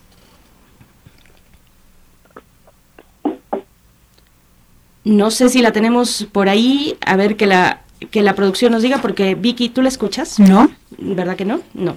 No, ¿verdad? Bueno, pues a ver, vamos a hacer, vamos a dejar tiempo a que la producción pueda eh, recontactar con la doctora Grisela Gutiérrez y, seguimos en esta conversación. Bueno, pues ahí está ese punto, doctora Elena Varela, esa em, violencia que a veces es muy evidente en sus em, expresiones más, más crudas, más cruentas y, y otras veces no, es, es muy velada. Efectivamente, y no solo es muy velada, sino que también está muy ha estado muy normalizada, es decir, hay ciertas actitudes, comportamientos, prácticas que se consideraban absolutamente normales y que por tanto nadie alzaba la voz cuando se producía, ¿no? Entonces, esa forma de violencia más sutil, los llamados micromachismos o, o con sus variantes, esas estaban ahí, se daban, están ahí, entonces, y lo que ocurre es que justamente cuando yo antes decía que se estaban haciendo más visibles, una de las formas de hacerse más visibles es dejarlas de volver normal, ¿no? Entonces, empezar a señalar lo que es violencia, ¿no? Eh, y tenemos, ¿qué es lo que tenemos en las universidades? Tenemos toda la variedad, tenemos desde, desde las formas más eh, eh, sutiles, micro, que si quieres, eh, eh, si quieren llamarlas así, hasta violencia, digamos, eh, extrema, ¿no? Entonces, desgraciadamente, insisto que esto reflejamos lo que ocurre en nuestras sociedades y, y, encontramos toda esa gama. Y además la encontramos en todas, digamos, entre los diferentes grupos que conforman la comunidad universitaria. Tenemos violencia de entre estudiantes, tenemos violencia eh, pues, del profesorado hacia estudiantes, tenemos violencia dentro de entre colegas, es decir, con el en los diferentes sectores administrativos, de servicios académicos. Entonces, hay está presente. Eh, creo que la que se ha hecho más visible ahorita por las propias movilizaciones es la de la que han denunciado estudiantes la que han denunciado las colectivas, esa es la que se está haciendo más visible. No es que sea la única, es la que se ha podido hasta ahora denunciar más abiertamente, ¿no? Entonces, eh, yo creo que el gran reto que tenemos como, como universidades, en primer lugar, es reconocer que existe, ¿no? Porque, porque durante años vimos cómo las universidades, cuando se producía un caso, eh, señalaban que bueno que en todo caso era un caso aislado y que y que esas cosas no ocurrían o sea cuando se preguntaban a diferentes autoridades de otras universidades decían bueno eso en nuestra universidad no ocurre no había una tendencia a negar el, el fenómeno no y yo creo que, que es un es un paso importante por supuesto no suficiente pero muy importante que eh, las autoridades empiecen a reconocerlo como parte de su problemática fundamental en su vida cotidiana. Creo que ya tenemos a la doctora Griselda Gutiérrez. ¿Nos escucha, doctora? Mm, yo sigo sin escuchar por allá aunque la producción nos dice que ya está con, con nosotras, pero querida Vicky. Sí, no, no escucha. Bueno, sí, eh, eh, eh, continuemos entonces mientras tanto con la doctora Elena Varela. Doctora, quisiera preguntarle, a veces creo que es muy importante tener claro este el origen a veces de ciertos acontecimientos que van, se van, digamos, gestando para dar otra orientación a, a la vida misma y en este caso a esta normalización de la violencia que había habíamos estado viviendo. Eh, ¿Podemos identificar cuál fue este parteaguas para que se empezara a cuestionar y se empezara a movilizar y generar todos estos mecanismos para ir erradicando la violencia en las universidades? Eh, perdón, es que me perdí parte de la pregunta. La, ¿Es sobre las movilizaciones o sobre la forma en que fueron reaccionando las autoridades? Sobre todo las movilizaciones, o sea, ¿cómo se fue gestando esto? Porque finalmente la respuesta de las autoridades es eso, ¿no? Una respuesta a una movilización. Pero ¿cómo se fue gestando para que nos quede claro como desde dónde viene este camino y tener como también más claridad sobre esta perspectiva de hacia dónde queremos llegar y también reconocer precisamente estos avances que se han dado. Sí, a ver, yo yo creo que esto es ha sido un largo camino, em, em, ha sido un difícil, un camino muy difícil para para las mujeres que han sido víctimas de violencia de género, porque primero tuvieron que lidiar, digamos, aparte de con la propia violencia sufrida, con estos procesos de revictimización en donde no se reconocía dicha violencia o en todo caso se, se ponía la responsabilidad de la misma sobre la víctima, ¿no? Entonces, lo hemos visto muchas veces, desde con casos de violaciones donde se pregunta cómo iba vestida la víctima, eh, si había tomado o no había tomado, etcétera, etcétera. Y en las universidades hemos reproducido lo mismo, ¿no? Entonces muchas veces es, bueno, interpretaste mal lo que el profesor te quiso decir o no, en realidad estás exagerando, entonces... Eh, las víctimas tenían que sufrir, por un lado, eh, digamos, el impacto y los efectos de sufrir la violencia, más eh, todo lo que significaba que la propia comunidad no se lo reconociera. A partir de ahí se, gestó, se fue gestando poco a poco, digamos, un proceso de empezar a reconocerse, ¿no? Entonces empezar a, em, a ver que no estaban solas. Y esto lo permitió mucho, la verdad yo creo que fue un cambio fundamental, eh, la existencia de las redes sociales, ¿no? Entonces, en donde de repente empiezan a establecer mecanismos en donde hacen, o sea, alzan su voz y al mismo tiempo encuentran otras mujeres que están en la misma situación que ellas. Y eso fue clave, porque el no estar sola ante una, digamos, una problemática de estas características permitió, abrió la puerta a la organización y a partir de ahí a la presión. Desde abajo. Para, desde mi punto de vista, el mito académico fue un, un digamos, un momento muy importante eh, con todas las críticas que pudo recibir y todo, fue la posibilidad de hacer ver lo que estaba ocurriendo. Y lo mismo es todos los, el fenómeno de tendederos que, que, que ocurrieron, ¿no? Entonces, no son espacios de denuncia formal, pero sí son de, espacios para visibilizar lo que está ocurriendo cuando una pared de una universidad se llena de, digamos, de, de, letreros, o sea, de denuncias, de narrativas, de violencia sufrida, difícilmente la autoridad puede dar la espalda a eso. Entonces, ese es el impacto que tuvieron, eh, digamos, mecanismos de, de, estas características. Y para lograr esto se tuvo que articular una movilización y un movimiento que las que permitiera a las mujeres que habían sido víctimas o a lo mejor no necesariamente habían sido víctimas directas, pero que se asumían solidarias con el con la problemática y entonces se articulan esto para eh, para empezar a denunciar por un lado y a presionar a las autoridades para que tomaran cartas en el asunto. Claro, esto es muy, muy importante. Y bueno, creo que ahora sí ya tenemos el enlace con la doctora Griselda Gutiérrez. Doctora, ¿está ahí? Sí, aquí me encuentro. Ah, perfecto. qué, gusto que, porque habíamos perdido esta, este enlace.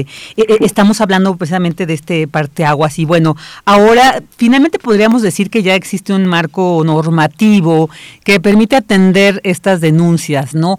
Pero ¿Es suficiente con esto? Porque hay algunas, eh, incluso alumnas que han denunciado algunos casos y que se les ha dado un seguimiento y donde se ha dado finalmente una sanción, pero han dicho no se nos ha notificado, entonces pareciera que no se cierra perfectamente y ellas se siguen sintiendo excluidas, ¿no? Eh, eh, leí algunos casos al respecto. Entonces, ¿qué más, además de un marco normativo institucional que nos permita atender, se requiere para que realmente haya una transformación y pues vayamos avanzando en la erradicación de la violencia de género en las instituciones educativas? Sí, cómo no, desde luego. Buenos días. Un poco tarde ya ha avanzado el programa, pero un gusto estar aquí con ustedes. Igualmente que esté con nosotros. Alcancé a escuchar algunos de los conceptos de nuestra colega que tomó la voz anteriormente y, y efectivamente lo que nosotros vivimos en la universidad es una réplica de todo un aprendizaje, un largo aprendizaje dentro de una cultura pues en buena medida androcéntrica que se refleja en las propias instituciones y de la cual la universidad es la excepción y que viene a ser ese microcosmo en donde nosotros apreciamos con mayor nitidez y en algunas ocasiones con mayor alarma, porque en principio serían espacios que partimos de los supuestos de que es otra la calidad de la convivencia que allí tendría que ocurrir y que tendría que privar la, eh, el respeto y las normas éticas eh, que hacen, eh, que sustentan a nuestra institución. Y solamente como un, antecedente antes de entrar propiamente a la, a la pregunta que usted me formula, yo que te hago a la memoria la primera marcha contra la violencia de género, precisamente, en la propia UNAM, en mi propio campus, en 1981. El problema no surgió entonces. El problema en aquel entonces fue que salió a el ámbito público en que se posicionó como una problemática que no se quería reconocer no solamente el hecho de que existiera ese tipo de conductas impropias, sino el que incluso se situara como una cuestión que reclamaba su atención y solución por parte de las autoridades y por parte de la comunidad misma. He coincido con mi colega en que el punto aquí de quiebre es justamente desnaturalizar eso, que eran prácticas que se reproducen en muchos de los ámbitos de la vida.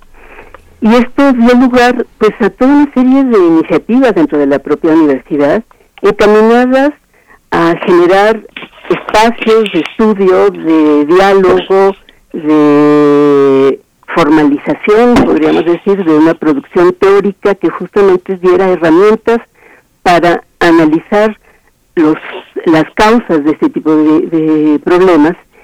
Y pues eso dio lugar a programas como el programa en aquel entonces de, eh, Universitario de Estudios de Género, toda una serie de centros también con este tipo de problemática en unidades como las FES, las ENEPS en aquel entonces, o las propias facultades. La Facultad de Psicología en ese sentido fue pionera precisamente. En, en ese tenor es una problemática que se viene trabajando de, de mucho tiempo, al punto de que en 2016 tenemos el primer protocolo que se diseña dentro de nuestra propia universidad, ese protocolo de atención a víctimas de la violencia, que viene a ser la respuesta justamente al reconocimiento de que es una problemática que exige eh, atención.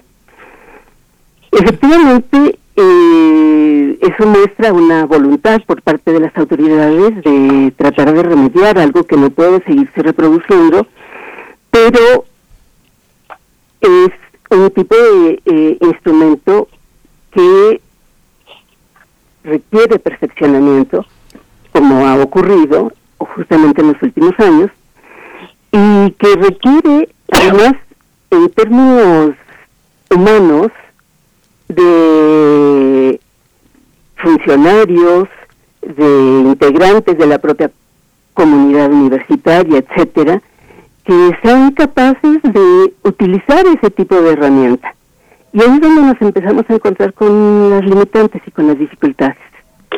Eh, yo lo que recuerdo, por ejemplo, en los informes que periódicamente se han dado, incluso desde la abogacía, a partir de la instauración justamente del protocolo, el que pues, eh, sorpresivamente hubo un aumento por la visibilización que eso representó de denuncias.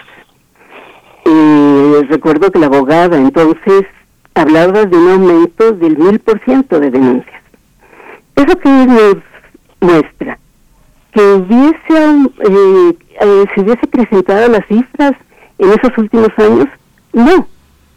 Lo que hace ver es que se visibilizó la problemática. Se dio a conocer el que había este tipo de herramienta, este tipo de recursos y se acudió a ella. Y en el análisis de las características del propio protocolo y de la aplicación del mismo es donde se empiezan a encontrar pues fallas, debilidades, que por supuesto no satisfacen a quienes están en una posición eh, de vulnerabilidad, que han sido objeto precisamente de ese tipo de violencia, y que se da justamente todo este tipo de voces críticas que cuestionan el propio instrumento. En, en ese sentido, el problema, quiero insistir, no es nuevo, pero son los últimos cinco años aproximadamente en donde se ha visibilizado de manera más notable. Y las debilidades y los huecos de ese instrumento, justo a lo que hacía yo alusión hace un minuto, a lo que se remite es a que se requiere personal especializado para la atención de estas denuncias. Se requieren peritos que investiguen debidamente los casos, pero también se requiere personal administrativo que esté formado con esa perspectiva de género, porque con lo que nos encontramos típicamente es que se desestima o se piensa que volteando a otro lado el problema va a desaparecer. Y las cifras lo que nos muestran es que el problema no desaparece. Eh, de hecho, en términos estadísticos, lo que se muestra es que el mayor porcentaje de, de las denuncias, por supuesto, recibidas, eso no quiere decir que sean el total de los números de casos que ocurren ese tipo de, de conductas, es entre alumnos, es el cuarenta y tantos por ciento. En el caso de académicos es el 27 por ciento. No, no, no puntualiza las cifras exactas porque no son recientes pero porque nos demos una idea de los porcentajes. Y en el caso de personal administrativo es un 14%.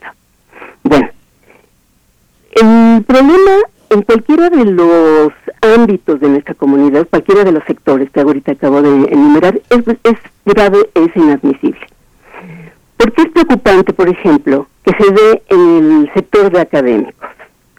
porque de alguna forma esa estructura jerárquica que caracteriza a las instituciones, y en este caso en, una institución educativa, hace que la conducta sea mucho más censurable y cuestionable, porque sabemos que si bien la violencia se puede ejercer entre pares, cuando esa violencia lleva el plus de alguien que jerárquicamente tiene una posición de autoridad respecto a la persona que está siendo ofendida, abusada.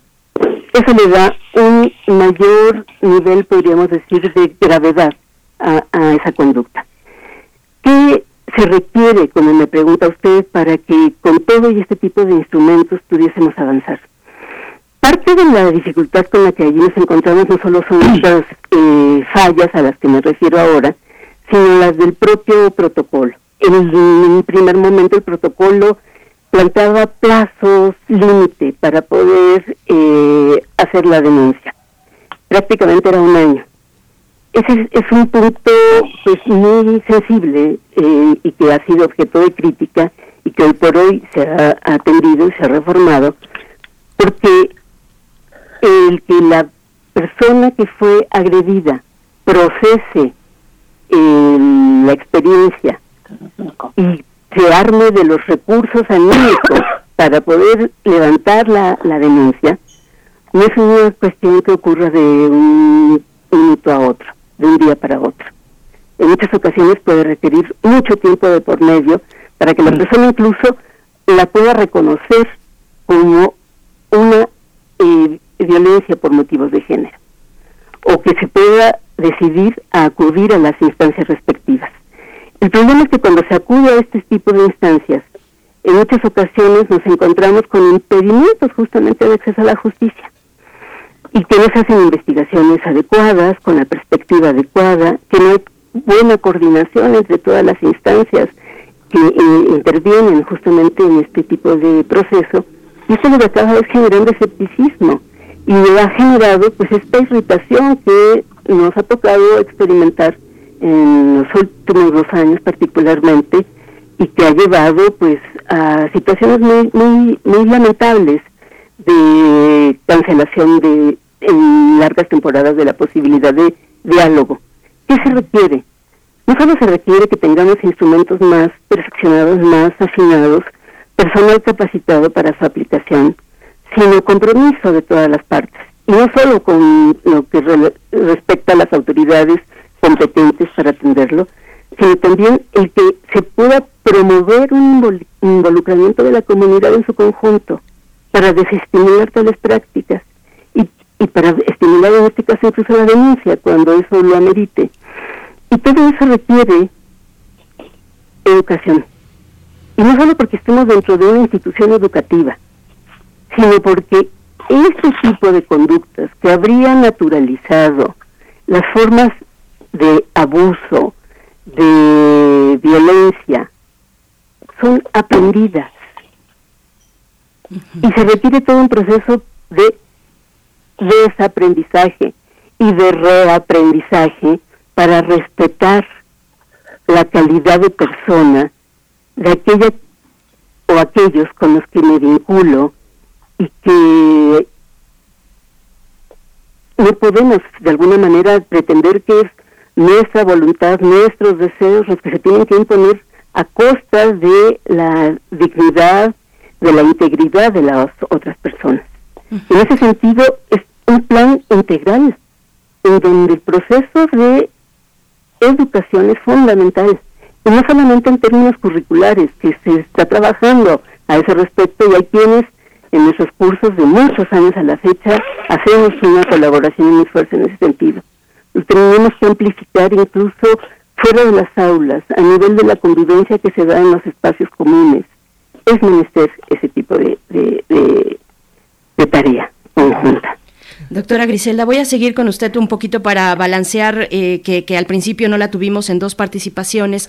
Estamos hablando, bueno, le, les, sigo preguntando sobre el diagnóstico e insisto en la cuestión de cómo se expresa la violencia de género. Hasta el momento creo que nos hemos enfocado en la violencia sexual, en el acoso, en la violación, en fin, este tipo de, de acciones sobre las compañeras en distintos niveles, pero hay muchos tipos de violencia eh, que no necesariamente caben en este protocolo.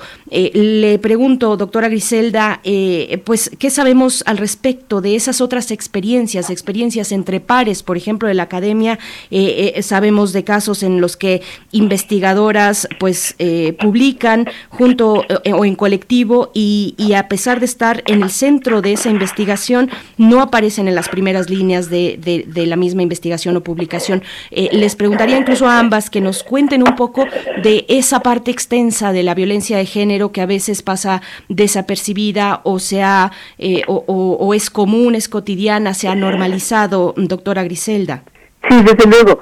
Eh, como parte de los estudios que muchas hemos, en los que muchas hemos participado, hemos avanzado, no solo dentro de nuestra universidad, en muchas otras universidades y eh, tanto del país como en el extranjero, Justamente esa tipificación de las formas de violencia ha sido fundamental para la adecuada interpretación de, estas problemáticas que nos aquejan. Y entre esas formas de violencia está justamente la violencia simbólica, una violencia simbólica y una violencia estructural que en muchas ocasiones puede no ir acompañadas de una eh, violencia efectivamente física, eh, registrable, podríamos decir. Son violencias, en el caso de una violencia estructural, en cómo están organizadas nuestras instituciones. ¿Cuál es el rango de oportunidades que se le dan a los distintos sectores que integran a las instituciones. Y ahí ya empezamos a ver justamente una violencia institucional en que en muchas ocasiones práctica se restringen las oportunidades o no son oportunidades equitativas cuando se trata de eh, académicas, por ejemplo. No solamente en términos de eh, avance en su carrera profesional, estabilidad laboral, promociones, etcétera, sino incluso en el que se visibilice, se reconozca y se valore su trabajo. Y ahí nos encontraríamos con estas dimensiones, podríamos decir, eh, simbólicas de la propia violencia. Eh, podemos nosotros incluso en muchas ocasiones en un debate o en un aporte a través de nuestros productos, por ejemplo, nuestras publicaciones, etcétera, podemos estar aportando alguna tesis, alguna línea argumental o una forma de problematización y parece que no se valora, no se registra como importante hasta que no la enuncia una voz masculina. Y en ese sentido se demerita el trabajo de las académicas, en muchas ocasiones incluso en la propia dinámica de interacción eh, entre la los propios colegas, se le acaba dando el reconocimiento a el colega hombre cuando probablemente la creadora o la, la que produjo ese esa idea, ese producto, esa línea de investigación, etcétera, fue una mujer. Allí lo que nosotros eh, observamos es que son precisamente en ese tipo de, de espacios en que es fundamental el que los problemas se identifiquen como tales, se puedan verbalizar, se puedan enunciar y se puedan intentar establecer causas de acuerdo y de negociación para remediar ese tipo de situaciones.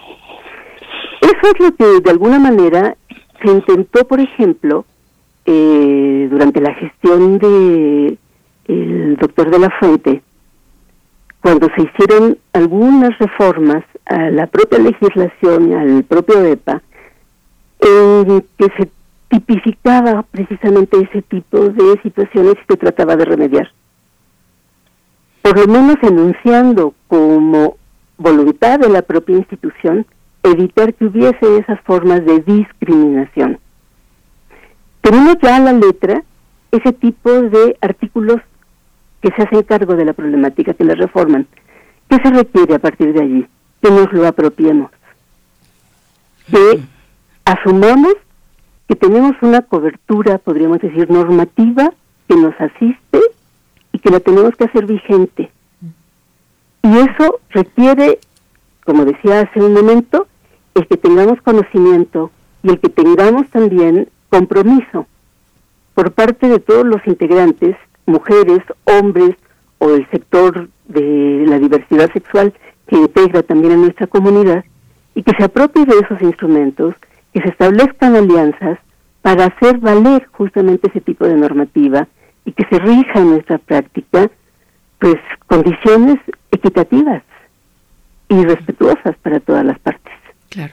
Doctora Elena Varela Guinot, bueno, eh, y usted lo mencionaba, doctora Elena, eh, antes nos hacía memoria de cómo, cómo nos fuimos eh, cuando llegó la pandemia, cómo, cómo nos, nos fuimos en esta sana distancia, pues en este confinamiento, y qué es lo que estaba pasando en distintas universidades, la UNAM muy puntualmente en aquel momento. Estamos hoy a un paso de regresar, a un paso de que volvamos presencialmente a las clases, a las facultades, cómo se ve este momento en términos de lo que las universidades y sus, los esfuerzos que están realizando las universidades, pues para paliar precisamente, para atender eh, de manera integral, con una visión integral, pues las exigencias que se quedaron ahí en una especie de pausa.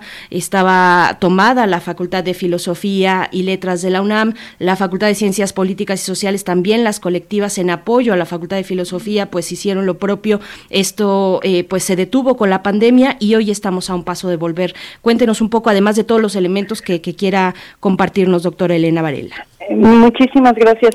Em, a ver, uno no se detuvo, eh, modificó sus formas de ejercicio de la violencia. lo que ocurre que ahora ya al, eliminar la presencialidad durante este año y medio, efectivamente hubo mm, diferentes modalidades o formas de la violencia de género que no, no se ejercieron eh, mientras estábamos en, digamos en confinamiento.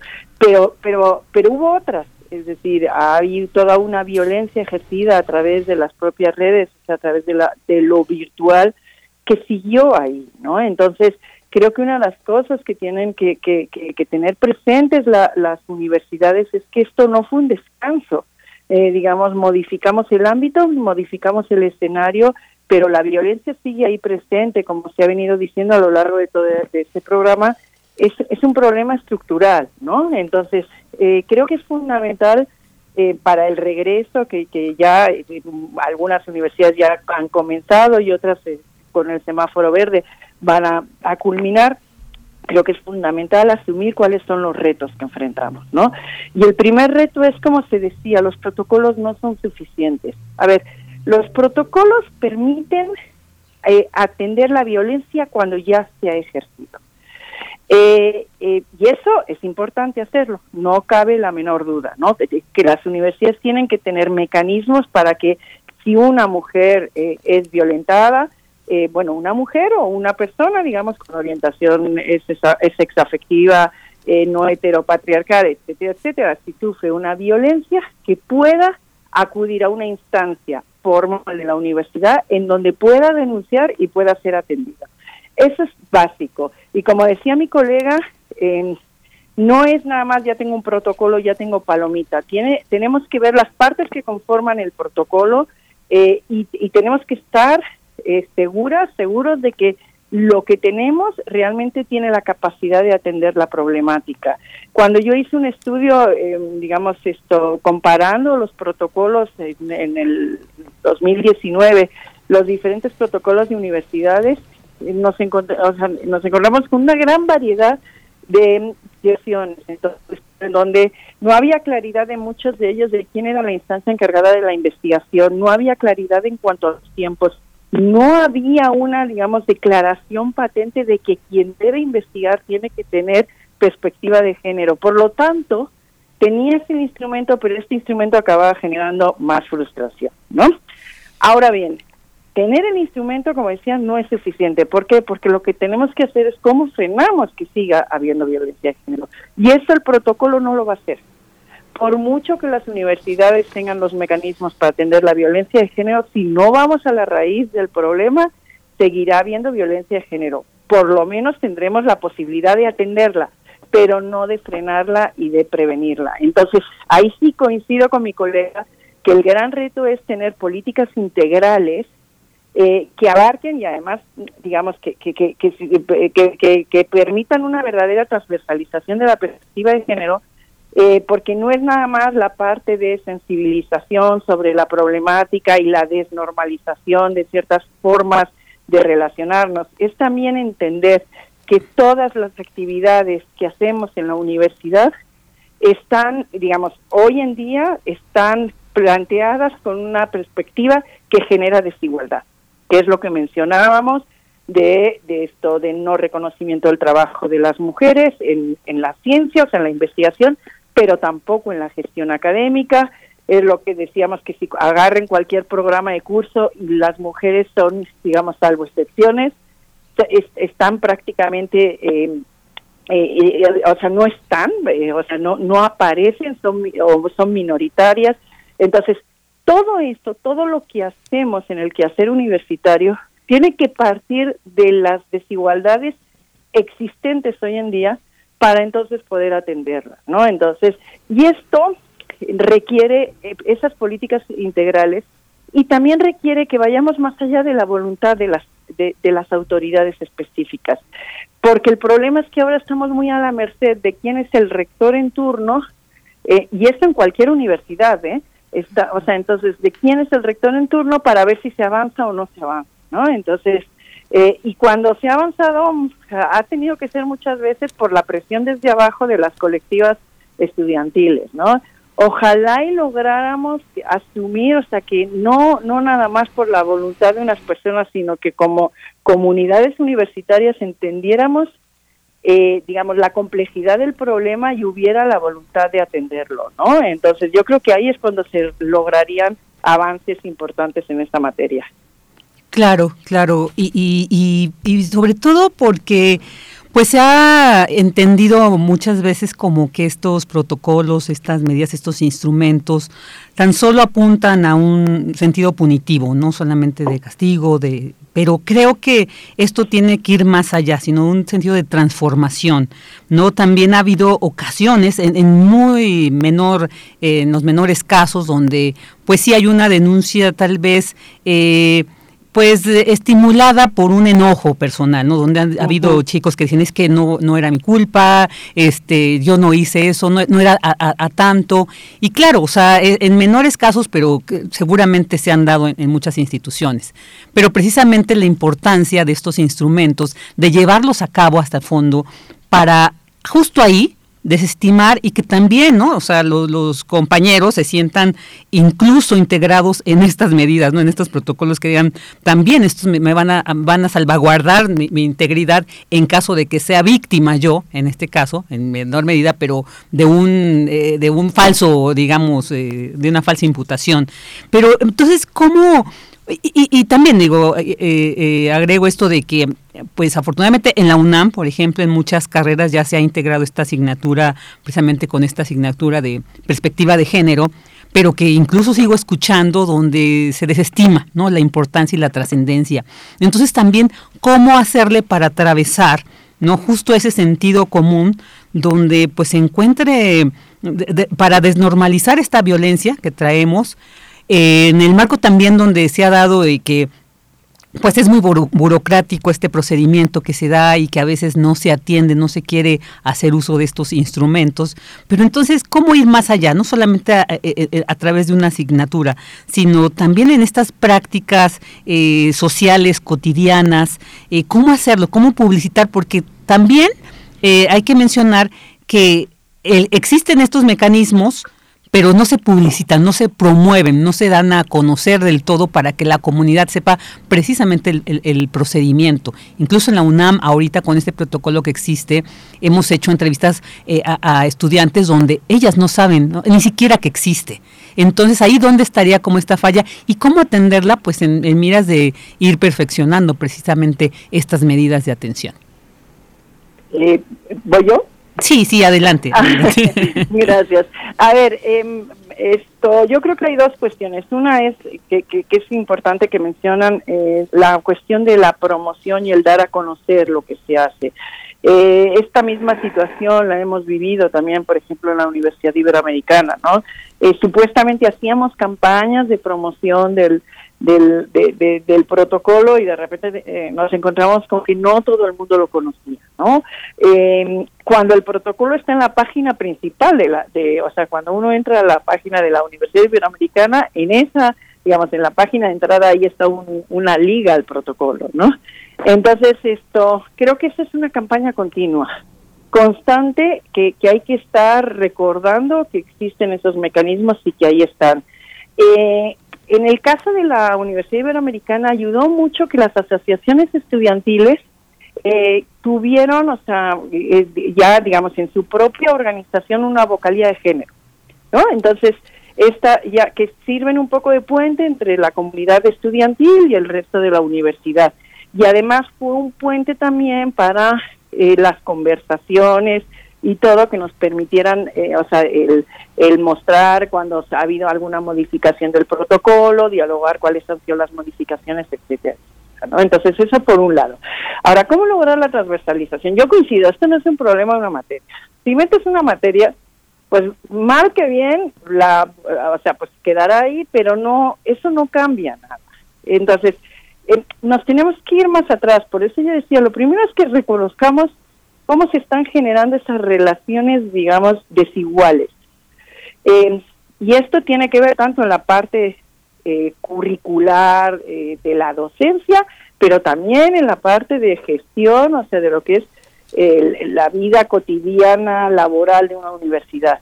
Y está, está permeada de relaciones desiguales. Entonces, creo que requiere mucho eh, diálogo, pero diálogo a partir de la voluntad de reconocer las desigualdades, porque una de las cosas que nos hemos encontrado son la resistencia, ¿no? De que somos unas exageradas, de que es que ahora todo lo vemos como discriminación, que todo lo vemos como violencia, y entonces, y, y ya esto, y genera esta digamos, estas posturas de hartazgo hacia las movilizaciones de las mujeres eh, cuando están demandando eh, pues una igualdad eh, sustantiva y, y, desde luego la atención a fenómenos como, como el de la violencia de género, ¿no? Entonces, y ese hartazgo no ayuda, porque ese hartazgo empieza a, digamos, a permear en sectores que a lo mejor no se habían involucrado, pero empiezan, sí, es que siempre están con lo mismo, entonces se genera esta, esta opinión en contra, ¿no? Entonces, eso no nos ayuda absolutamente nada. Pero, pero es necesario dialogar con la comunidad porque hay grupos de la comunidad que no están entendiendo la problemática y no porque no quieran, sino porque no la están viendo. O sea, cuando decíamos al principio que antes estaban normalizadas ciertas formas de violencia, bueno, hay muchas que siguen estando normalizadas. Entonces, este tema que mencionaba mi colega de que en una reunión, o sea, la, la opinión de una mujer no se considera hasta que es, eh, digamos, eh, planteada por un, por un hombre, por una voz masculina, es absolutamente cierto. Pero tú, o sea, se plantea, ustedes hagan la prueba y la mayoría de la gente no lo ve. Lo hemos vivido, pero mucha gente no se da cuenta si no lo no lo verbalizas y lo y lo señalas en el momento, la mayoría de la gente no se da cuenta. Entonces, algo que nosotros estamos viendo como un problema, para buena parte de la comunidad no es tal. Entonces, creo que para lograr una verdadera transversalización de la perspectiva de género, lo que requiere es hacer mucho más visibles todas las desigualdades para entonces, digamos, lograr establecer los mecanismos que, que, que te permitan atender esas desigualdades, ¿no? Y se va a atender de formas diferentes si estás hablando de la, digamos, de la vida curricular docente, es decir, de cómo lo haces a través de los planes de estudio. Yo soy mucho más partidaria que, de que en lugar de una materia sea más bien cómo capacitas a tu profesorado para que tenga perspectiva de género. Y eso incluye desde ingenierías hasta filosofía, letras, cualquier disciplina.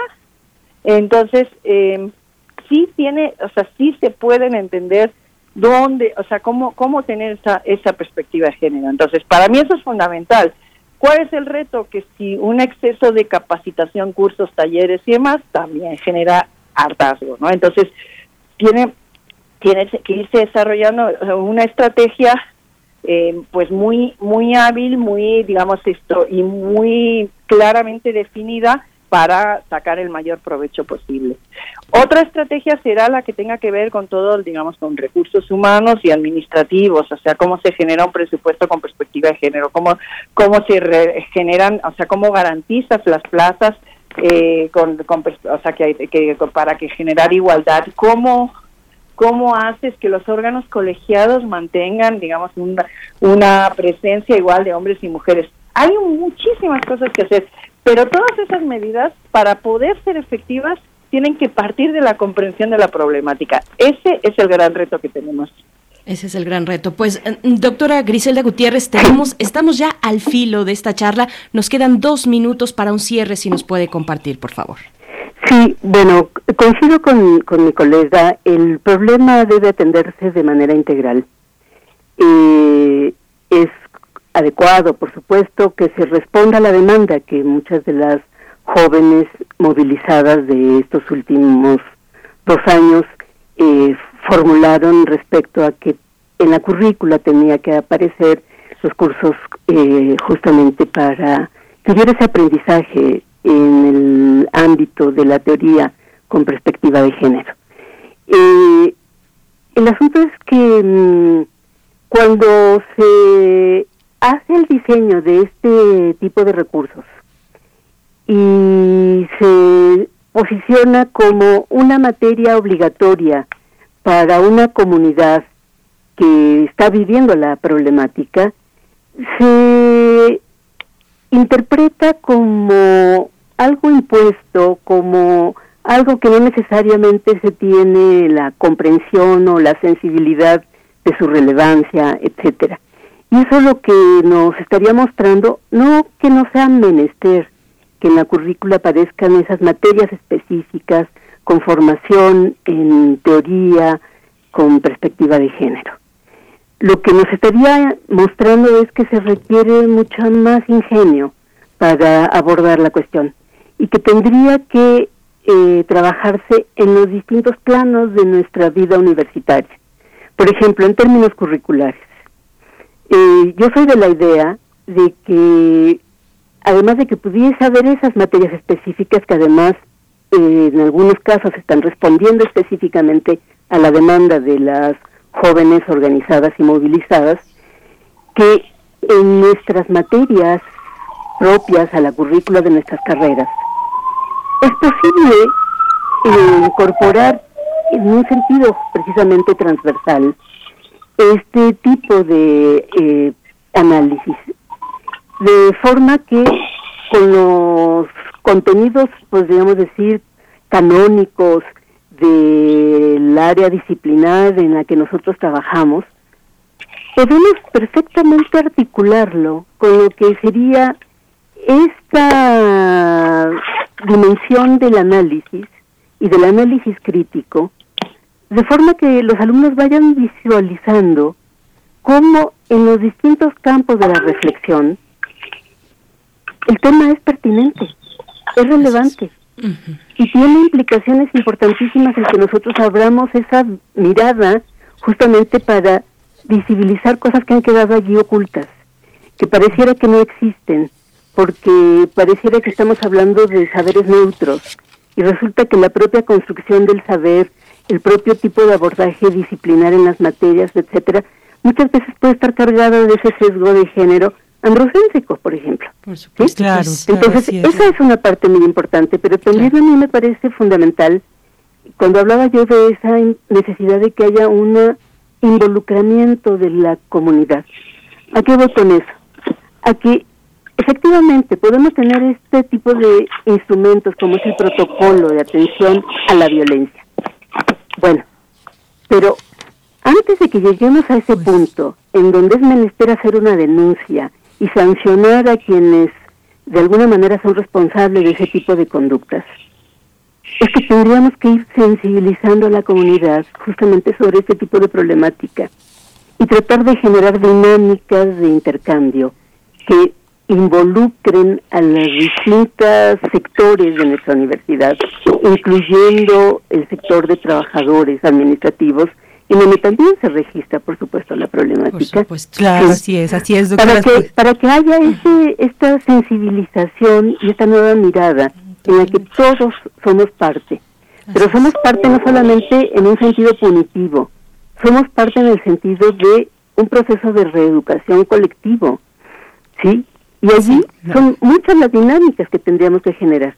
En primera instancia, hacer diagnósticos puntuales de los distintos planos de nuestra actividad dentro de las propias instituciones universitarias, con esta mirada crítica, con esta mirada diagnóstica, justamente para desestructurar lo que podrían ser sesgos de género, excluyentes, que generan desigualdades, etcétera, y que hagamos partícipe a los sectores respectivos en cada una de esas instancias para hacer reformas a lo que pueden ser normativas, reglamentos, dinámicas de convivencia y que se generen programas no solamente en términos eh, pedagógicos dentro de lo que podrían ser los salones de clase, no pedagógicos en todas las prácticas de convivencia que tenemos dentro de nuestros propios espacios universitarios. Todo un reto, todo un reto ahí para es seguir muy complejo, largo, pero se requiere compromiso y no solo por parte de las autoridades que por supuesto son las que están comprometidas indudablemente.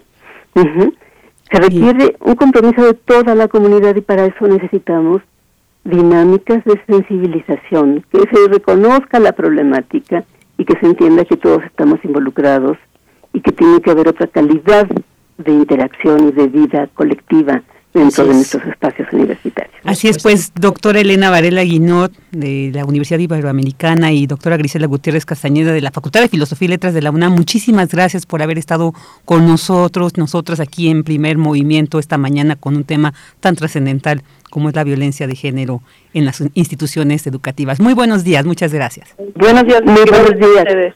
buenos días, Virginia y Berenice, y buenos días, doctora Varela. Bien, pues estamos, gracias a ambas, sigamos esta conversación, estamos ya muy lejos del filo de la hora, vamos al corte rápidamente y volvemos a primer movimiento. Encuentra la música de primer movimiento día a día en el Spotify de Radio UNAM y agréganos a tus favoritos.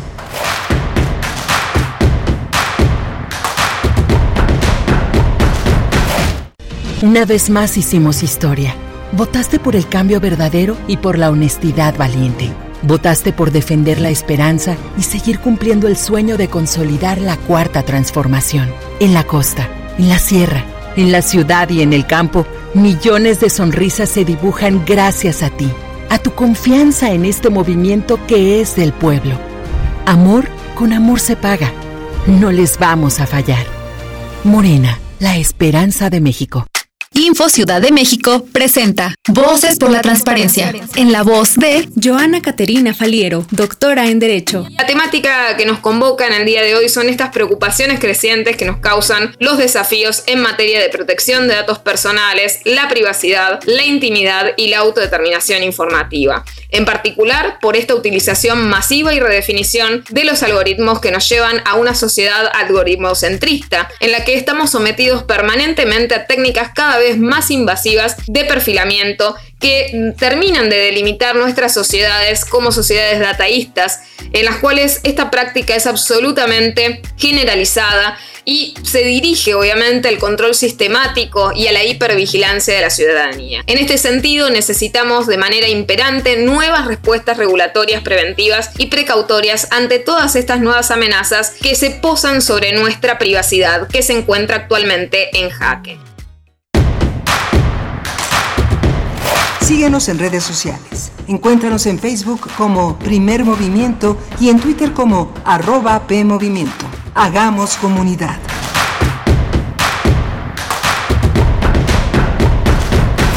Gracias, muy buenos días. Estamos de nuevo aquí para iniciar nuestra tercera hora de transmisión lunes 18 de octubre, cuando son las 9 con 4, 9 con 7, 9 con 7 minutos de la mañana. Estamos aquí en primer movimiento agradeciendo su escucha, invitándoles a permanecer de aquí hasta las 10 de la mañana, esta mañana que eh, el día de hoy pues que se encuentra mm, Violeta Berber en la asistencia de producción, Socorro Montes, querida Socorro Montes en los controles técnicos y está Virginia eh, nuestra querida Vicky Sánchez, Vicky Sánchez en la conducción, eh, pues que se saltó un poquito el horario y nos vino aquí a acompañar en la conducción. ¿Cómo te encuentras esta mañana, Vicky? Muy bien, Bere, muchas gracias. y qué gusto saludar a la audiencia de Primer Movimiento. Ya aquí despertando, ahora sí ya con luz de día, porque cuando iniciamos el programa todavía estaba oscurito y entonces se añoraba un poco el sueño, pero no, ahorita ya estamos muy despiertas, aquí listos para continuar con esta pues tercera hora, la tercera hora de primer movimiento, así que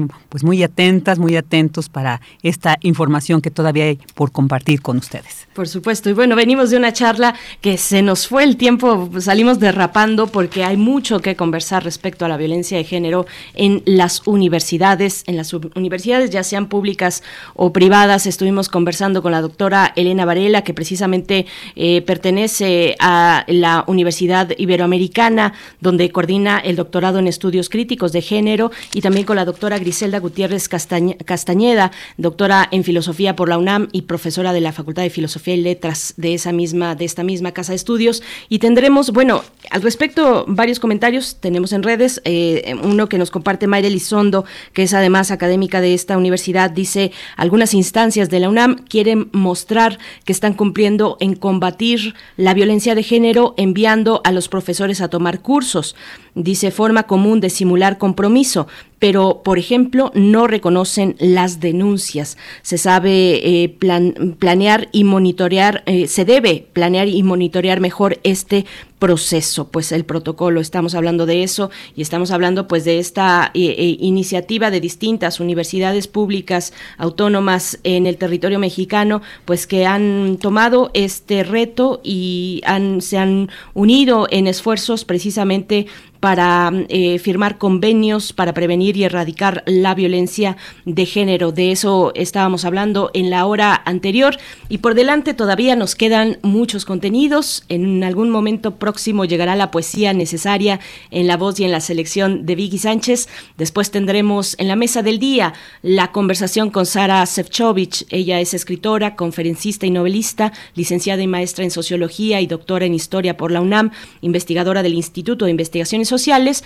este instituto que organiza para el día de mañana un homenaje al doctor Carlos Martínez Azad, eh, que ustedes conocen bien, ha estado aquí desde el principio en este espacio, en primer movimiento, es un colaborador habitual y pues bueno, estaremos conversando al respecto de eh, pues este homenaje que el Instituto de Investigaciones Sociales junto con otras instancias ha de realizar el día de mañana eh, por la carrera y la trayectoria del doctor Carlos Martínez Asada. Así es que en unos momentos más ese tema en la mesa del día, Vicky. Así es, y bueno, pues para terminar eh, este lunes vamos a tener en Biosfera en Equilibrio con Clementina Equigua, esta reconocida bióloga y doctora en ciencias por la Facultad de Ciencias de la UNAM, el tema de los retos de la COP26, ¿no? de esta cumbre que se va a llevar a cabo. Y bueno, pues seguramente nos va a, dar, a brindar muchos datos, una reflexión sobre la importancia y trascendencia y objetivos ¿no? de esta cumbre. Realmente creo que el cambio climático es un tema que ha estado permeando en, en las discusiones porque pues ya lo vivimos, ¿no? Ya de cerca cuáles son estas implicaciones de no atender eh, las medidas que se requieren para detener este, este cambio lo hemos vivido ya, las estaciones, ver, ya no están tan marcadas como antes, que teníamos la primavera, verano, sí, ahora ya vemos que realmente estas inclemencias climáticas eh, pues ya reflejan esta, esta alteración y creo que es muy importante, urgente atender. Por supuesto, es un llamado de emergencia desde distintos, desde distintas instancias en nivel planetario, científicos, científicas que llaman a esto, a poner todo nuestro esfuerzo en revertir las inclemencias, bueno, en revertir el paso y la huella humana en el medio ambiente. Así es que bueno, vamos a estar cerrando con esto eh, en esta hora con la doctora Clementina Equigua. Por último, más comentarios de la audiencia. Carmen Valencia dice, buenos días, hay violencia que ni ni siquiera se ve como tal. Eh, por ejemplo, el contar chistes misóginos no lo ven como violencia, nos dice Raquel Martínez, una problemática muy compleja, muchos frentes que atender, la tarea apenas inicia, la tarea es de todos respecto a la cuestión de violencia de género en las universidades y en la sociedad. Y bueno, pues por aquí eh, mm, les mandamos saludos a todos los que están participando, a todas las que comentan en redes sociales, les recordamos arroba P en Twitter, primer Movimiento UNAM en Facebook y nos vamos ahora sí con la poesía necesaria. Primer movimiento. Hacemos comunidad con tus postales sonoras. Envíalas a primermovimientounam.gmail.com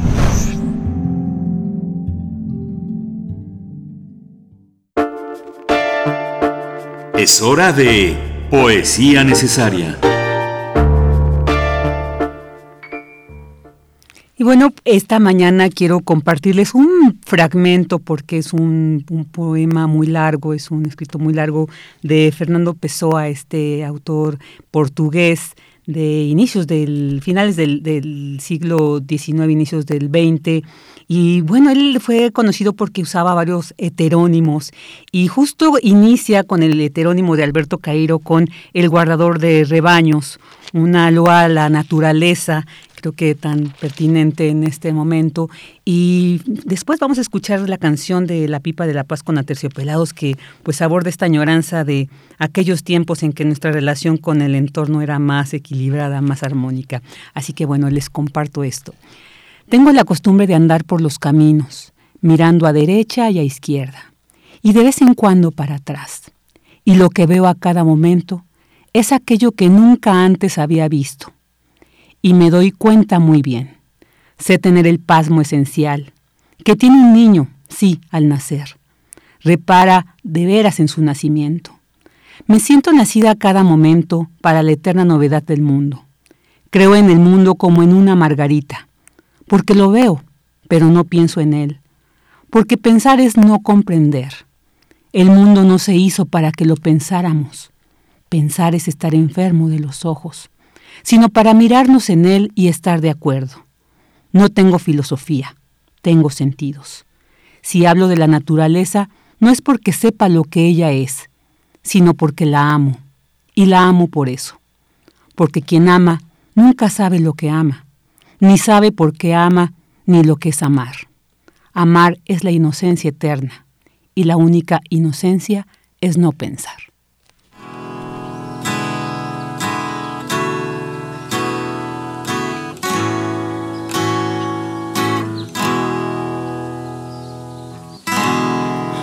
Ponte a pensar. Ay, qué bonito que era todo aquí nos bañábamos en oro y sembrábamos maíz. Verdadero paraíso, muchas lunas fue así. Verdadero paraíso, muchas lunas fue así.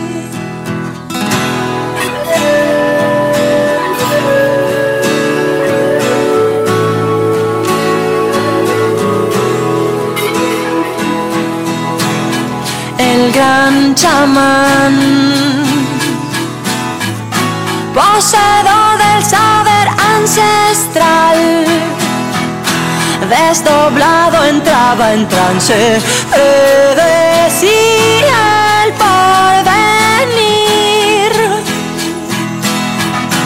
verdadero paraíso, muchas lunas fue así. Verdadero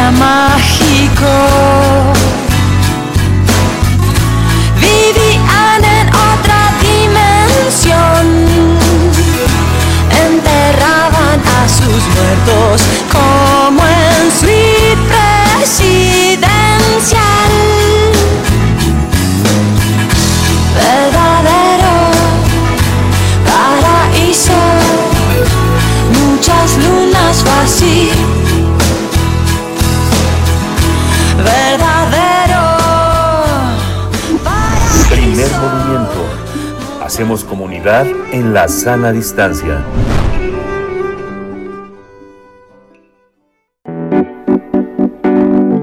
La mesa del día. Mil y un caminos, una sola vocación. Es el título de la jornada académica en homenaje al doctor Carlos Martínez Azad, organizada por el Instituto de Investigaciones Sociales de la UNAM. Carlos Martínez Azad es un reconocido sociólogo, historiador, investigador, escritor y académico mexicano. Es egresado de la licenciatura en Sociología de la UNAM, donde actualmente es investigador emérito dentro del Instituto de Investigaciones Sociales y es doctor en Sociología por la Escuela de Altos Estudios en Ciencias Sociales de la Universidad de París, Francia. Su obra registra una amplia variedad de temas, pero destaca la investigación sobre la historia regional, ya que sus estudios han servido para entender la complejidad en la historia del país. Cabe señalar que ha sido galardonado en múltiples ocasiones por la calidad de su trabajo. Y esta vez conversaremos sobre el homenaje del Instituto de Investigaciones Sociales al doctor Carlos Martínez Azad. Para ello ya nos acompaña en la línea la doctora Sara Sepkovich, escritora, conferencista y novelista, licenciada y maestra en Sociología, doctora en Historia por la UNAM e investigadora del Instituto de Investigaciones Sociales de la UNAM. ¿Qué tal, doctora Sefcovic? Muy buenos días. Muchas gracias por estar aquí con nosotros en primer movimiento. Le saluda Berenice Camacho y Virginia Sánchez. Hola, buenos días, Bere. Buenos días, Virginia. Muchísimas gracias por darnos esta oportunidad para comentar sobre este evento que francamente me tiene muy emocionada. Gracias, doctora. Qué, qué, gusto encontrarnos una vez más ahora con este motivo. Eh, y le preguntaría, pues, para la audiencia, nosotros, nosotros aquí en Primer Movimiento, pues hemos tenido la fortuna de contar con la colaboración del doctor Carlos Martínez Azad en muchas ocasiones y desde el principio de este espacio. Así es que hemos eh, acudido a él en esto, en, en distintos momentos. Conocemos su voz, conocemos en la posibilidad que nos da la radio universitaria, pues, de ser ese amplificador de lo que ocurre al interior de la universidad, de todas estas reflexiones. Entonces le pregunto, doctora, ¿cuál es la relevancia para la universidad pues de la trayectoria académica del doctor Carlos Martínez Assad y cómo llegan a la idea de realizar este homenaje por parte del Instituto de Investigaciones Sociales al cual pertenecen ambos? Así es, mira, eh, bueno, pues son muchos años, va a cumplir eh, 50 años de eh, como investigador en la UNAM, además de los estudios previos, o sea, es toda una vida en la Universidad Nacional y pues nos pareció adecuado que en este momento se pusiera, pudiera hacer una revisión. Eh, está de moda que los homenajes sean cuando la gente se murió y yo creo que la gente los tiene que disfrutar en vida para darse cuenta la importancia que tuvo su trabajo y, y cuánta gente eh, eh, ha movido con eso y cuánta gente le tiene afecto, además de que usa sus investigaciones para cosas útiles. Pero te voy a pedir un favor que es muy grande y, y, y vas a comprenderme tú y nuestra audiencia, ¿por qué se los pido? Porque yo he pedido al doctor Martínez Azad que venga él aquí y hable con ustedes y sea él quien explique la importancia de este trabajo y, y, las razones fue el primer sorprendido con el homenaje. Esto se mantuvo en secreto durante los cuatro meses en que lo organizamos y apenas se lo hicimos saber la semana pasada por medio de un anuncio publicitario que casi se va de boca, pero eh, me parece que es más eh, importante para, para el auditorio. Si están de acuerdo conmigo, se los paso a él. Ah, está por ahí también. Pues lo, trajimos para con ese motivo y me tomé esa libertad. Les agradezco mucho porque son ustedes amigos muy queridos y siempre se portan muy generosos con nosotros en este espacio. Pues vamos a vamos a intentar hacer el enlace para que puedan estar ambos en aquí esta estoy, No, aquí yo lo voy a estar escuchando, no te preocupes, aquí te lo paso. Gracias. Doctor Carlos Martínez Azad, qué gusto encontrarnos en esta ocasión. Bueno, las sorprendidas también somos nosotras y agradecidas por tener la posibilidad de conversar ahora en torno a este homenaje. Pues eh, cuéntenos, ahí está la palabra, ¿cómo le toma? Por sorpresa, ya nos decía la doctora Sara Sefcovic, eh, este homenaje que organiza el instituto al cual usted pertenece. Muy buenos días, Bernice. Bueno, pues eh, sí, como les ha adelantado Sara, eh, sí, esto ha sido eh, una sorpresa y, y, bueno, me, me da mucho gusto estar en este espacio en el que he hablado constantemente, sobre todo de manera reciente, a propósito de todos los conflictos de Medio Oriente que han estado a la orden del día y que siguen siguen los problemas muy muy difíciles en aquella región pero pues sí y ahora ahora la idea es eh, es eh, hablar más de de lo que ha sido este recorrido académico realizado durante todos estos años y, y bueno, estoy a sus órdenes para eso, Berenice. Por supuesto.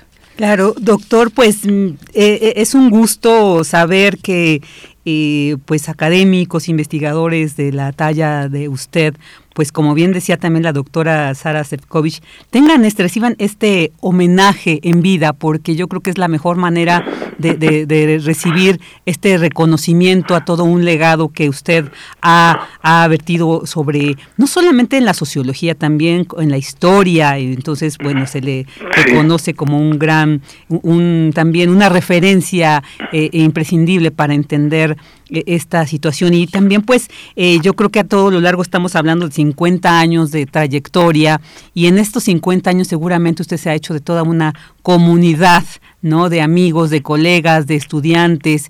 Entonces, lo difícil que es también en un momento decidir quién participa en un en un evento así y en ese sentido quisiera preguntarle quiénes van a participar en este homenaje, cómo fue la decisión de que sean eh, esta, estas personas quienes quienes participen. Mire, yo el, el origen del programa yo yo lo desconozco. Me parece que es muy atinada la manera como como invitaron a, a ciertas a, las personas que, que van a participar. Desde luego eh, eh, desde luego puede, bueno, puede parecer presuntuoso, pero podrían participar más. Es decir, eh, eh, hay, hay muchas personas que pasaron por el aula conmigo y que ahora son personas muy reconocidas en el en el en el marco académico en un aún en el político ¿no? es decir como profesor se expone uno a, a conocer a, agentes a, muy muy diversas.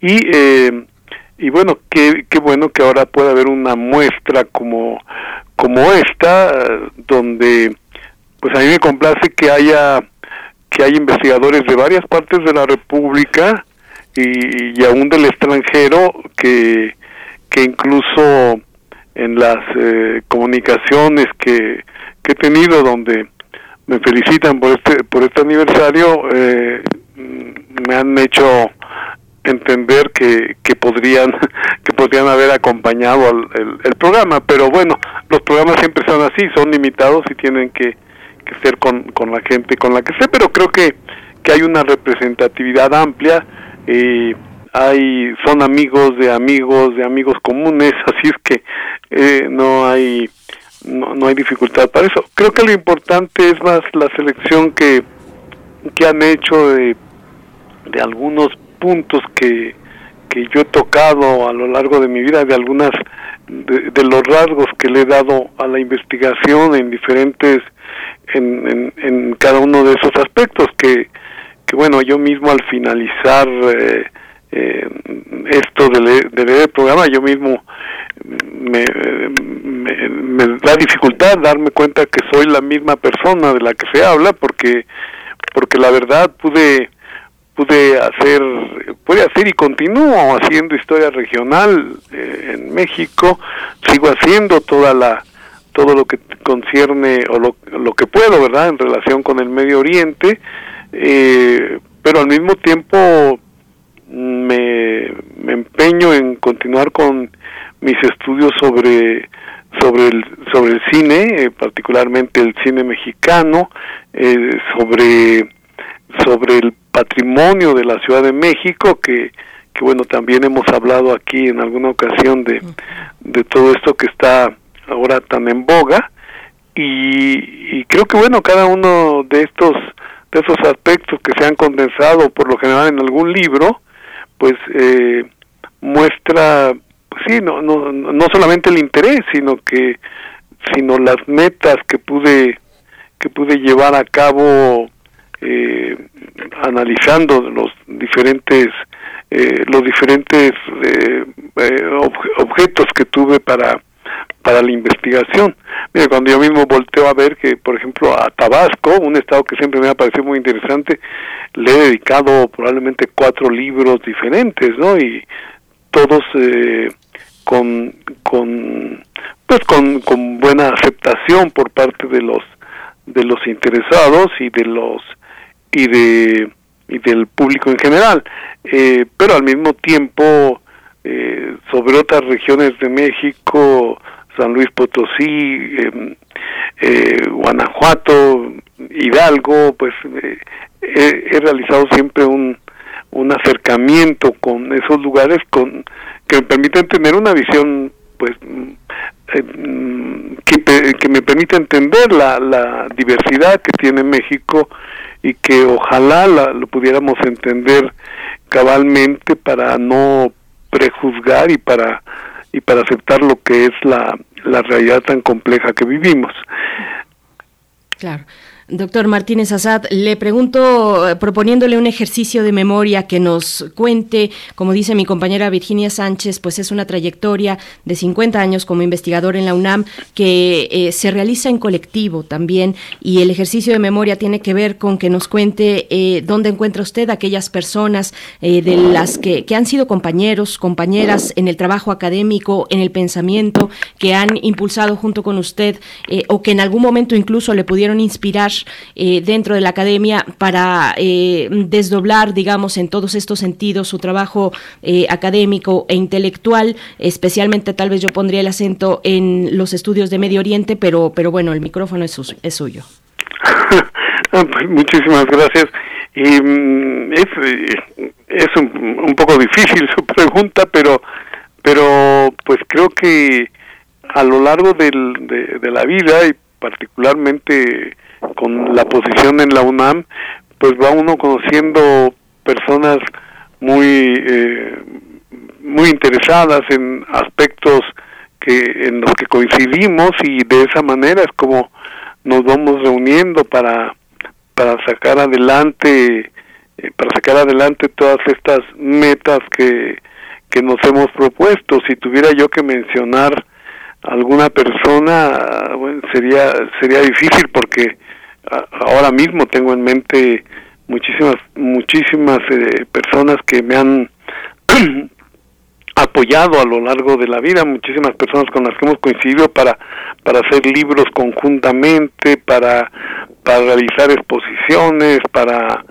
para eh, para discutir los problemas del, del Medio Oriente como eh, y, pero igualmente por ejemplo un aspecto que ahora no no frecuento mucho pero pero hace hace muchos años la la parte la parte eh, la, la, parte política de México me, me interesó mucho para para estudios que realicé sobre sobre las elecciones en México sobre sobre los eh, el poder presidencial y, y muchas otras eh, cuestiones que que pues también me acercaron con, con muchos de los de los políticos eh, que, que aún eh, se encuentran eh, que están en funciones en, nuestros días y, y, y, creo que, que bueno que todo esto pues va siendo esa gran amalgama que, que se va a traducir en el conocimiento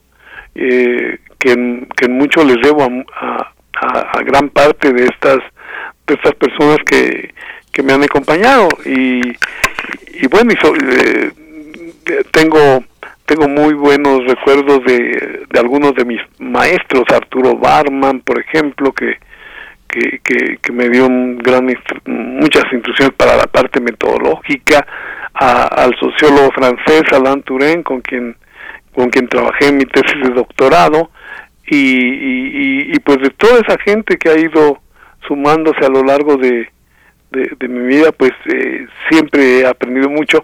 Creo que esa es una de mis características, siempre he estado muy dispuesto a aprender del, del, del otro, de, de los amigos, de los compañeros, de mi, de, mi familia.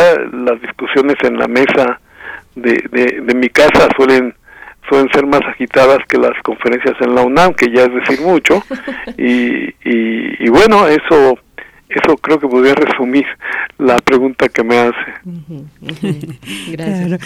Doctor, y pues quisiera preguntarle, eh, afortunadamente las generaciones, no solamente de sociólogos, de historiadores en sí, universitarios, se siguen dando, se siguen eh, gestando. Y usted es una clara muestra de esa riqueza que brinda el no limitar la mirada a una sola disciplina, ¿no? La importancia de esa formación y ejercicio profesional multi interdisciplinario. Entonces, eh, espero que no sea eh, difícil por lo que ha hecho, qué difícil a veces es hablar de uno mismo y todo esto, pero ¿qué obra eh, podría usted como, digamos, recomendar para dar ese primer acercamiento, digamos, al legado de Martínez Azad? Wow. Eso lo voy a contestar yo. Ah. Por favor, porque la tenía preparada para usted, doctor, precisamente, pero... Perdón, mira, este, es muy difícil que él eh, pueda decir eso, eh, pero yo te puedo decir que eso depende de los intereses de cada persona. Si lo que te interesa es Medio Oriente, si lo que te interesa es la Ciudad de México, si lo que te interesa es eh, la historia regional, la historia política. No pudimos meter ni siquiera en el, en el homenaje todos sus temas. Eh, fue pionero en traer los estudios de religión a México, no de iglesia, que esa es la manera en que siempre se la estudia, sino de religión. Luego, pues hay novelas, montones de libros de fotografía con, con historias absolutamente maravillosas. Entonces, pues yo le recomendaría a, alguna persona que estuviera interesada en, en un tema específico que entre a su página, que entre al Google y se va a encontrar con sorpresas muy agradables, con videos, con novelas, con libros, con exposiciones. Es absolutamente increíble eh, la cantidad de trabajo que ha hecho. Es una persona que está todo el tiempo trabajando y, y, eh, y por eso pues este homenaje tiene eh, el sentido de, de valorar todo eso y de aplaudírselo en vida y cuando todavía se entera y lo puede disfrutar. Pues doctora Sara Sefcovic, voy a aprovechar que está usted al habla para preguntarle sobre eh, cómo quedó estructurado este homenaje. Se habla del sociólogo, el historiador, el regionalista, el conocedor de la Ciudad de México y su patrimonio. En fin, cuéntenos un poco de las personalidades que están convocadas el día de mañana a realizar este homenaje al doctor Carlos Martínez Azad. Sí, claro que sí. Bueno, nos van a hacer el honor de inaugurar el evento la Coordinadora de Humanidades de la UNAM y el director de nuestro Instituto de Investigaciones Sociales y nos van a hacer el honor de clausurarlo una eh, estupenda historiadora de la Universidad de Kentucky y el doctor Manuel Ramos que dirige el Centro de Estudios de Historia de México Carso que es coorganizador de este evento. Desde el principio estuvo con nosotros en ello.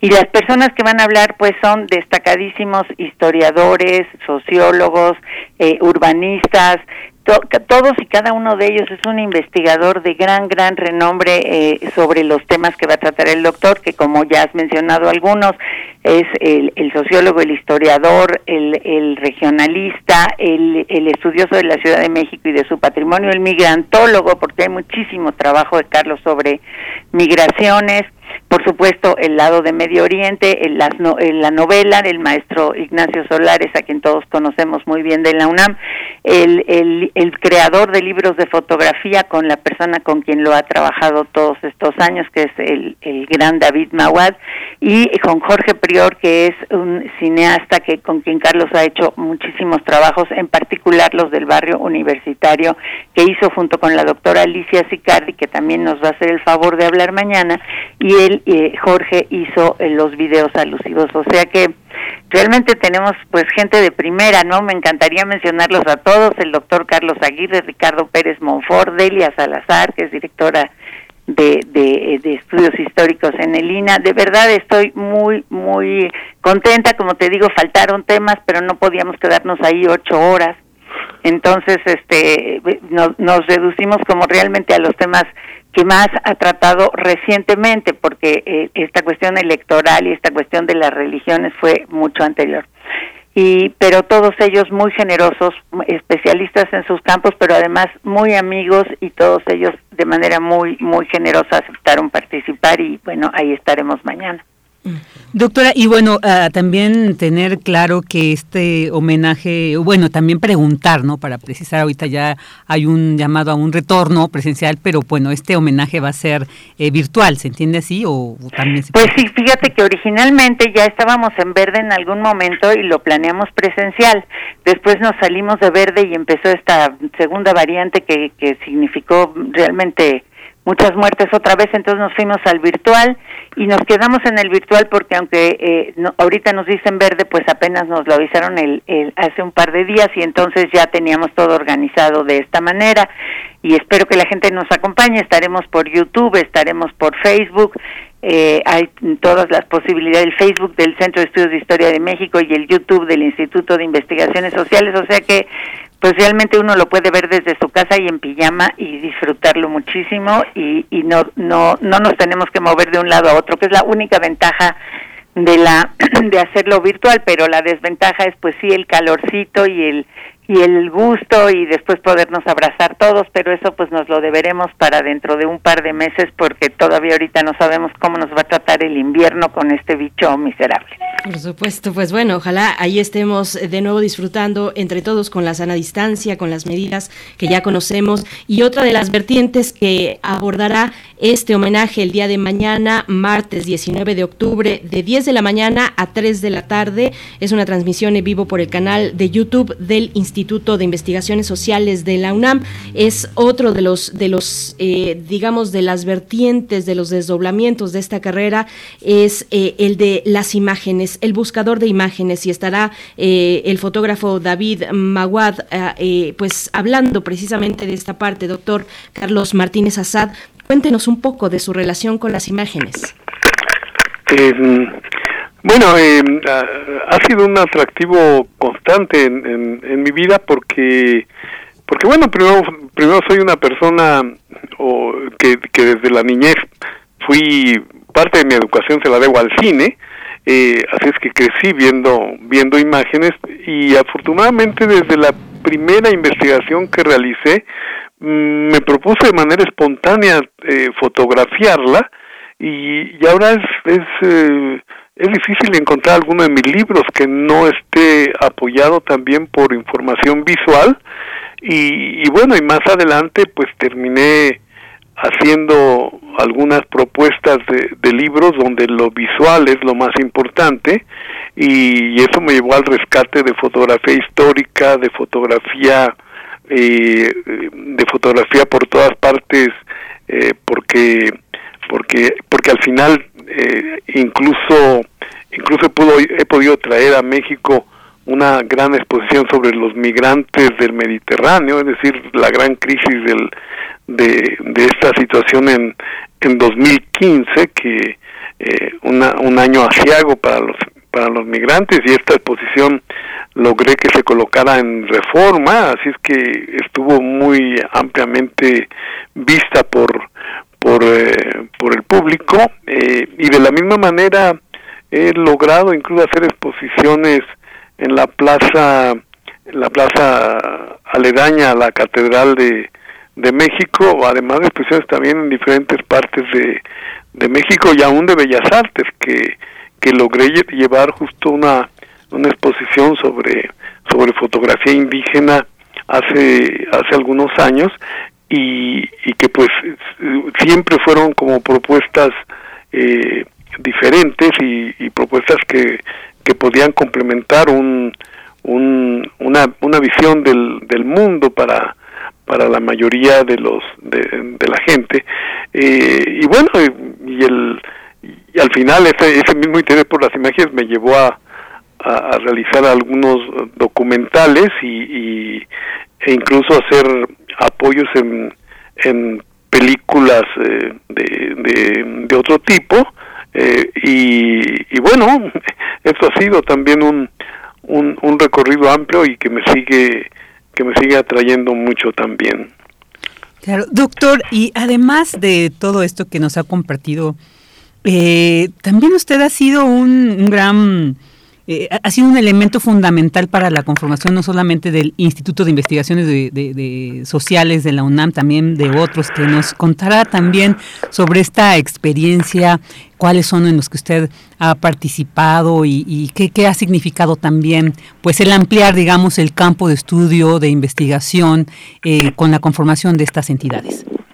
Sí, bueno, eh, pues sí, eh, eh, como director del Instituto de Investigaciones Sociales en, los años 80, pues sí tuve oportunidad de, de, de poder incidir en algo en el desarrollo de ese de ese instituto. Logré pues eh, digo entre otros aspectos por ejemplo que la revista mexicana de sociología eh, continuara en un en un papel importante como como medio de, de comunicación indispensable para los investigadores de, de México y América Latina.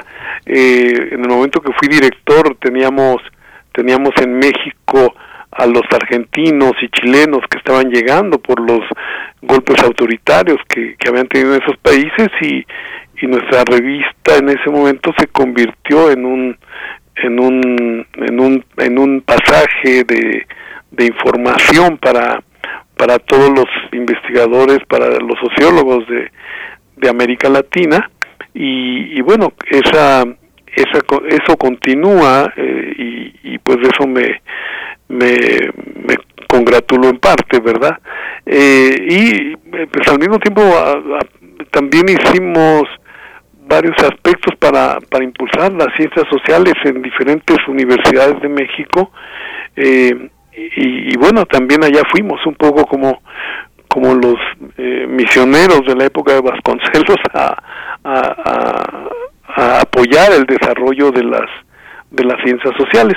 Varios de, de mis alumnos están vinculados justo a toda esa a toda esa tradición que se que se conformó desde desde aquella desde aquella época y en fin está estamos llenos de muchas eh, pues de, de, muchos aspectos que que pues la verdad sí sí resultaron sí resultaron de enorme de enorme interés, de enorme interés y, y que tuvimos muchísimos muchísimos apoyos ¿no? en, eh, en Conaculta en el momento prácticamente que iniciaba el, el consejo realicé una una colección sobre las regiones de México que arrojó más de 80 libros que fue algo que realmente fue excepcional y que tiene que ver con toda esta idea de, de ir cubriendo el territorio. Y, y, entre esos pues entre esos lugares tengo tengo eh, alumnos y, y, más bien colegas ahora en Oaxaca en en Jalisco en Guanajuato en San Luis Potosí. Así es que que bueno esto esto es algo que que, que realmente me, me, me da mucha eh, mucha ilusión que cuando se pueden se pueden hacer las cosas resultan resultan algunas metas de, de, eh, de importancia también. Por supuesto, pues, pues está hecha la invitación para quien quiera acercarse un poco más a ver estos desdoblamientos pues de una trayectoria de 50 años como investigador de la UNAM, pero también de otras eh, cuestiones, otras miradas, otras formas de ver esta realidad social desde el cine, desde la fotografía, desde la novela, también la escritura. Les agradecemos a ambos, doctora Sara Sefcovic, escritora, conferencista, novelista, eh, doctora en historia por la UNAM e igualmente investigadora del Instituto de Investigaciones Sociales que organiza junto con, junto con otras instancias este homenaje el día de mañana martes, el canal de YouTube del Instituto de Investigaciones Sociales de 10 de la mañana a 3 de la tarde, así es que ahí estaremos donde además usted estará como moderadora de este evento. Muchas gracias, doctora. Gracias, Berenice, gracias, Virginia, siempre por sus apoyos tan generosos. Un saludo a nuestro querido Miguel Ángel y, y gracias por esta oportunidad de contar con su público. Muchas gracias. Gracias también, por supuesto, doctor, el homenajeado, doctor Carlos Martínez Azad, investigador emérito de la UNAM y del Sistema Nacional de Investigadores, Premio Nacional de Ciencias Sociales, coordinador del Seminario Universitario de Culturas del Medio Oriente, el SUCUMO. Eh, gracias por esta participación y por todas las que iremos eh, teniendo en el futuro eh, próximamente. Esperemos así sea. Muchas gracias, Berenice, Virginia, y, bueno, agrego mis agradecimientos a Sara Serchovich que me hizo participar esta mañana en, en este en este espacio eh, con el que siempre estoy muy agradecido por por todo lo que podemos hacer. Muchísimas gracias y al público en general también. Gracias, gracias a ambos. Y enhorabuena por este homenaje. Bien, pues vamos a hacer una pausa musical para después conversar con la doctora Clementina Equigua, que ya está lista, querida Vicky. Así es, y bueno, vamos a escuchar a Marlango con la canción Lo que sueñas vuela.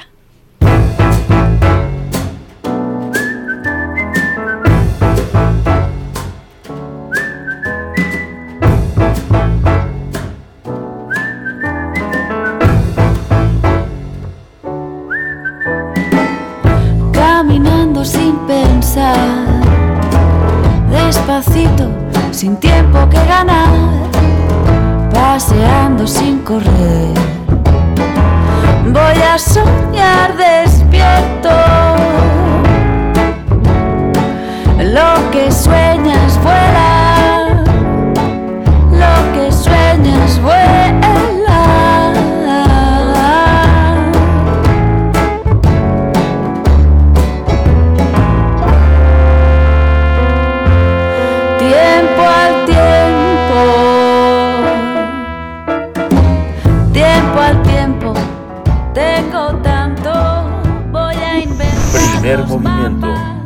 Hacemos comunidad con tus postales sonoras. Envíalas a primermovimientounam.gmail.com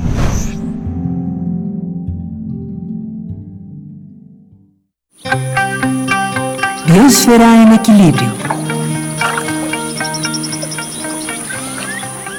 Estamos ya en compañía de la doctora Clementina Equigua esta mañana. Ella es bióloga y doctora en ciencias por la Facultad de Ciencias de la UNAM, divulgadora del Instituto de Ecología de esta misma casa de estudios. Ahí lleva las redes sociales del instituto y la revista digital Oikos Más para hablarnos de la conferencia de las Naciones Unidas sobre cambio climático en este año 2021 que tendrá lugar del domingo 31 de octubre al viernes 12 de noviembre, la COP26 en Glasgow, en Escocia. Doctora Clementina Equigua, qué gusto encontrarnos una vez más. Buenos días. Buenos días igualmente, Berenice. Pues sí, como bien dices, el 31 de este mes da inicio la edición 26 de la Conferencia de las Naciones Unidas sobre el cambio climático. Esta reunión, que comúnmente conocemos como COP, eh, el año pasado se suspendió por la pandemia. Y este año, eh, como también lo dices muy bien, ocurrirá en Glasgow, Glasgow en Escocia, y es organizada de manera conjunta entre el Reino Unido y el gobierno de Italia. Se espera que asistan más de 190 líderes mundiales a esta COP. Eh, la organización, los organizadores de esta conferencia de las partes dicen que desde la primera COP a la actual, y haciendo cuenta son casi 30 años, el tema de cambio climático global pasó de ser un problema marginal a una prioridad mundial Incluso hoy se dice que estamos ante una emergencia climática. María Amparo Martínez, directora general del Instituto Nacional de Ecología y Cambio Climático, explicó en una conferencia que está disponible en línea para la organización Pacto Mundial México que la comunidad científica ha documentado y confirmado que el cambio climático se manifiesta de diferentes maneras. Por ejemplo, con incrementos en las cantidades de CO2 en la atmósfera, calentamiento de los océanos, aumento del nivel del mar, aumento de las temperaturas globales y disminuciones de los hielos en los polos. Añadió que las actividades humanas provocan este proceso en la escala del tiempo que estamos viviendo, porque 86% de las emisiones de gases de efecto invernadero provienen de la quema de combustibles fósiles por nuestras actividades, y 14% por la destrucción de ecosistemas. De este porcentaje, 44% se queda en nuestra atmósfera, incrementando el efecto de invernadero, 29% se queda atrapado en los ecosistemas terrestres y 23% en el mar. Desafortunadamente, en las décadas previas, los países no han atacado el problema como se esperaba y todavía estamos lejos de cumplir la meta de limitar a 1.5 grados el incremento de la temperatura global como se acordó en 2015 en el Acuerdo de París. Es por esto que se reunirán eh, estos, eh, todo, eh, se llevará a cabo esta reunión y eh, lo que hagamos en estos próximos 10 años para mantener viva la esperanza de contener el aumento de las temperaturas mundiales por arriba de 1.5 grados eh, es, vital. Eh, de no cumplirse este objetivo, corremos el riesgo como planeta de padecer efectos irreversibles del calentamiento global. Radio UNAM presentó Primer Movimiento, El Mundo desde la Universidad, con Berenice Camacho y Miguel Ángel Quemain en la conducción. Frida Saldívar y Violeta Berber, producción. Antonio Quijano y Patricia Zavala, noticias. Miriam Trejo y Rodrigo Mota, coordinadores de invitados. Tamara Quirós, redes sociales. Arturo González y Socorro Montes, operación técnica. Servicio social, Lisette Pérez e Iván Chavarría. Locución, Tessa Uribe y Juan Stack. Quédate en sintonía con Radio UNAM. Experiencia sonora.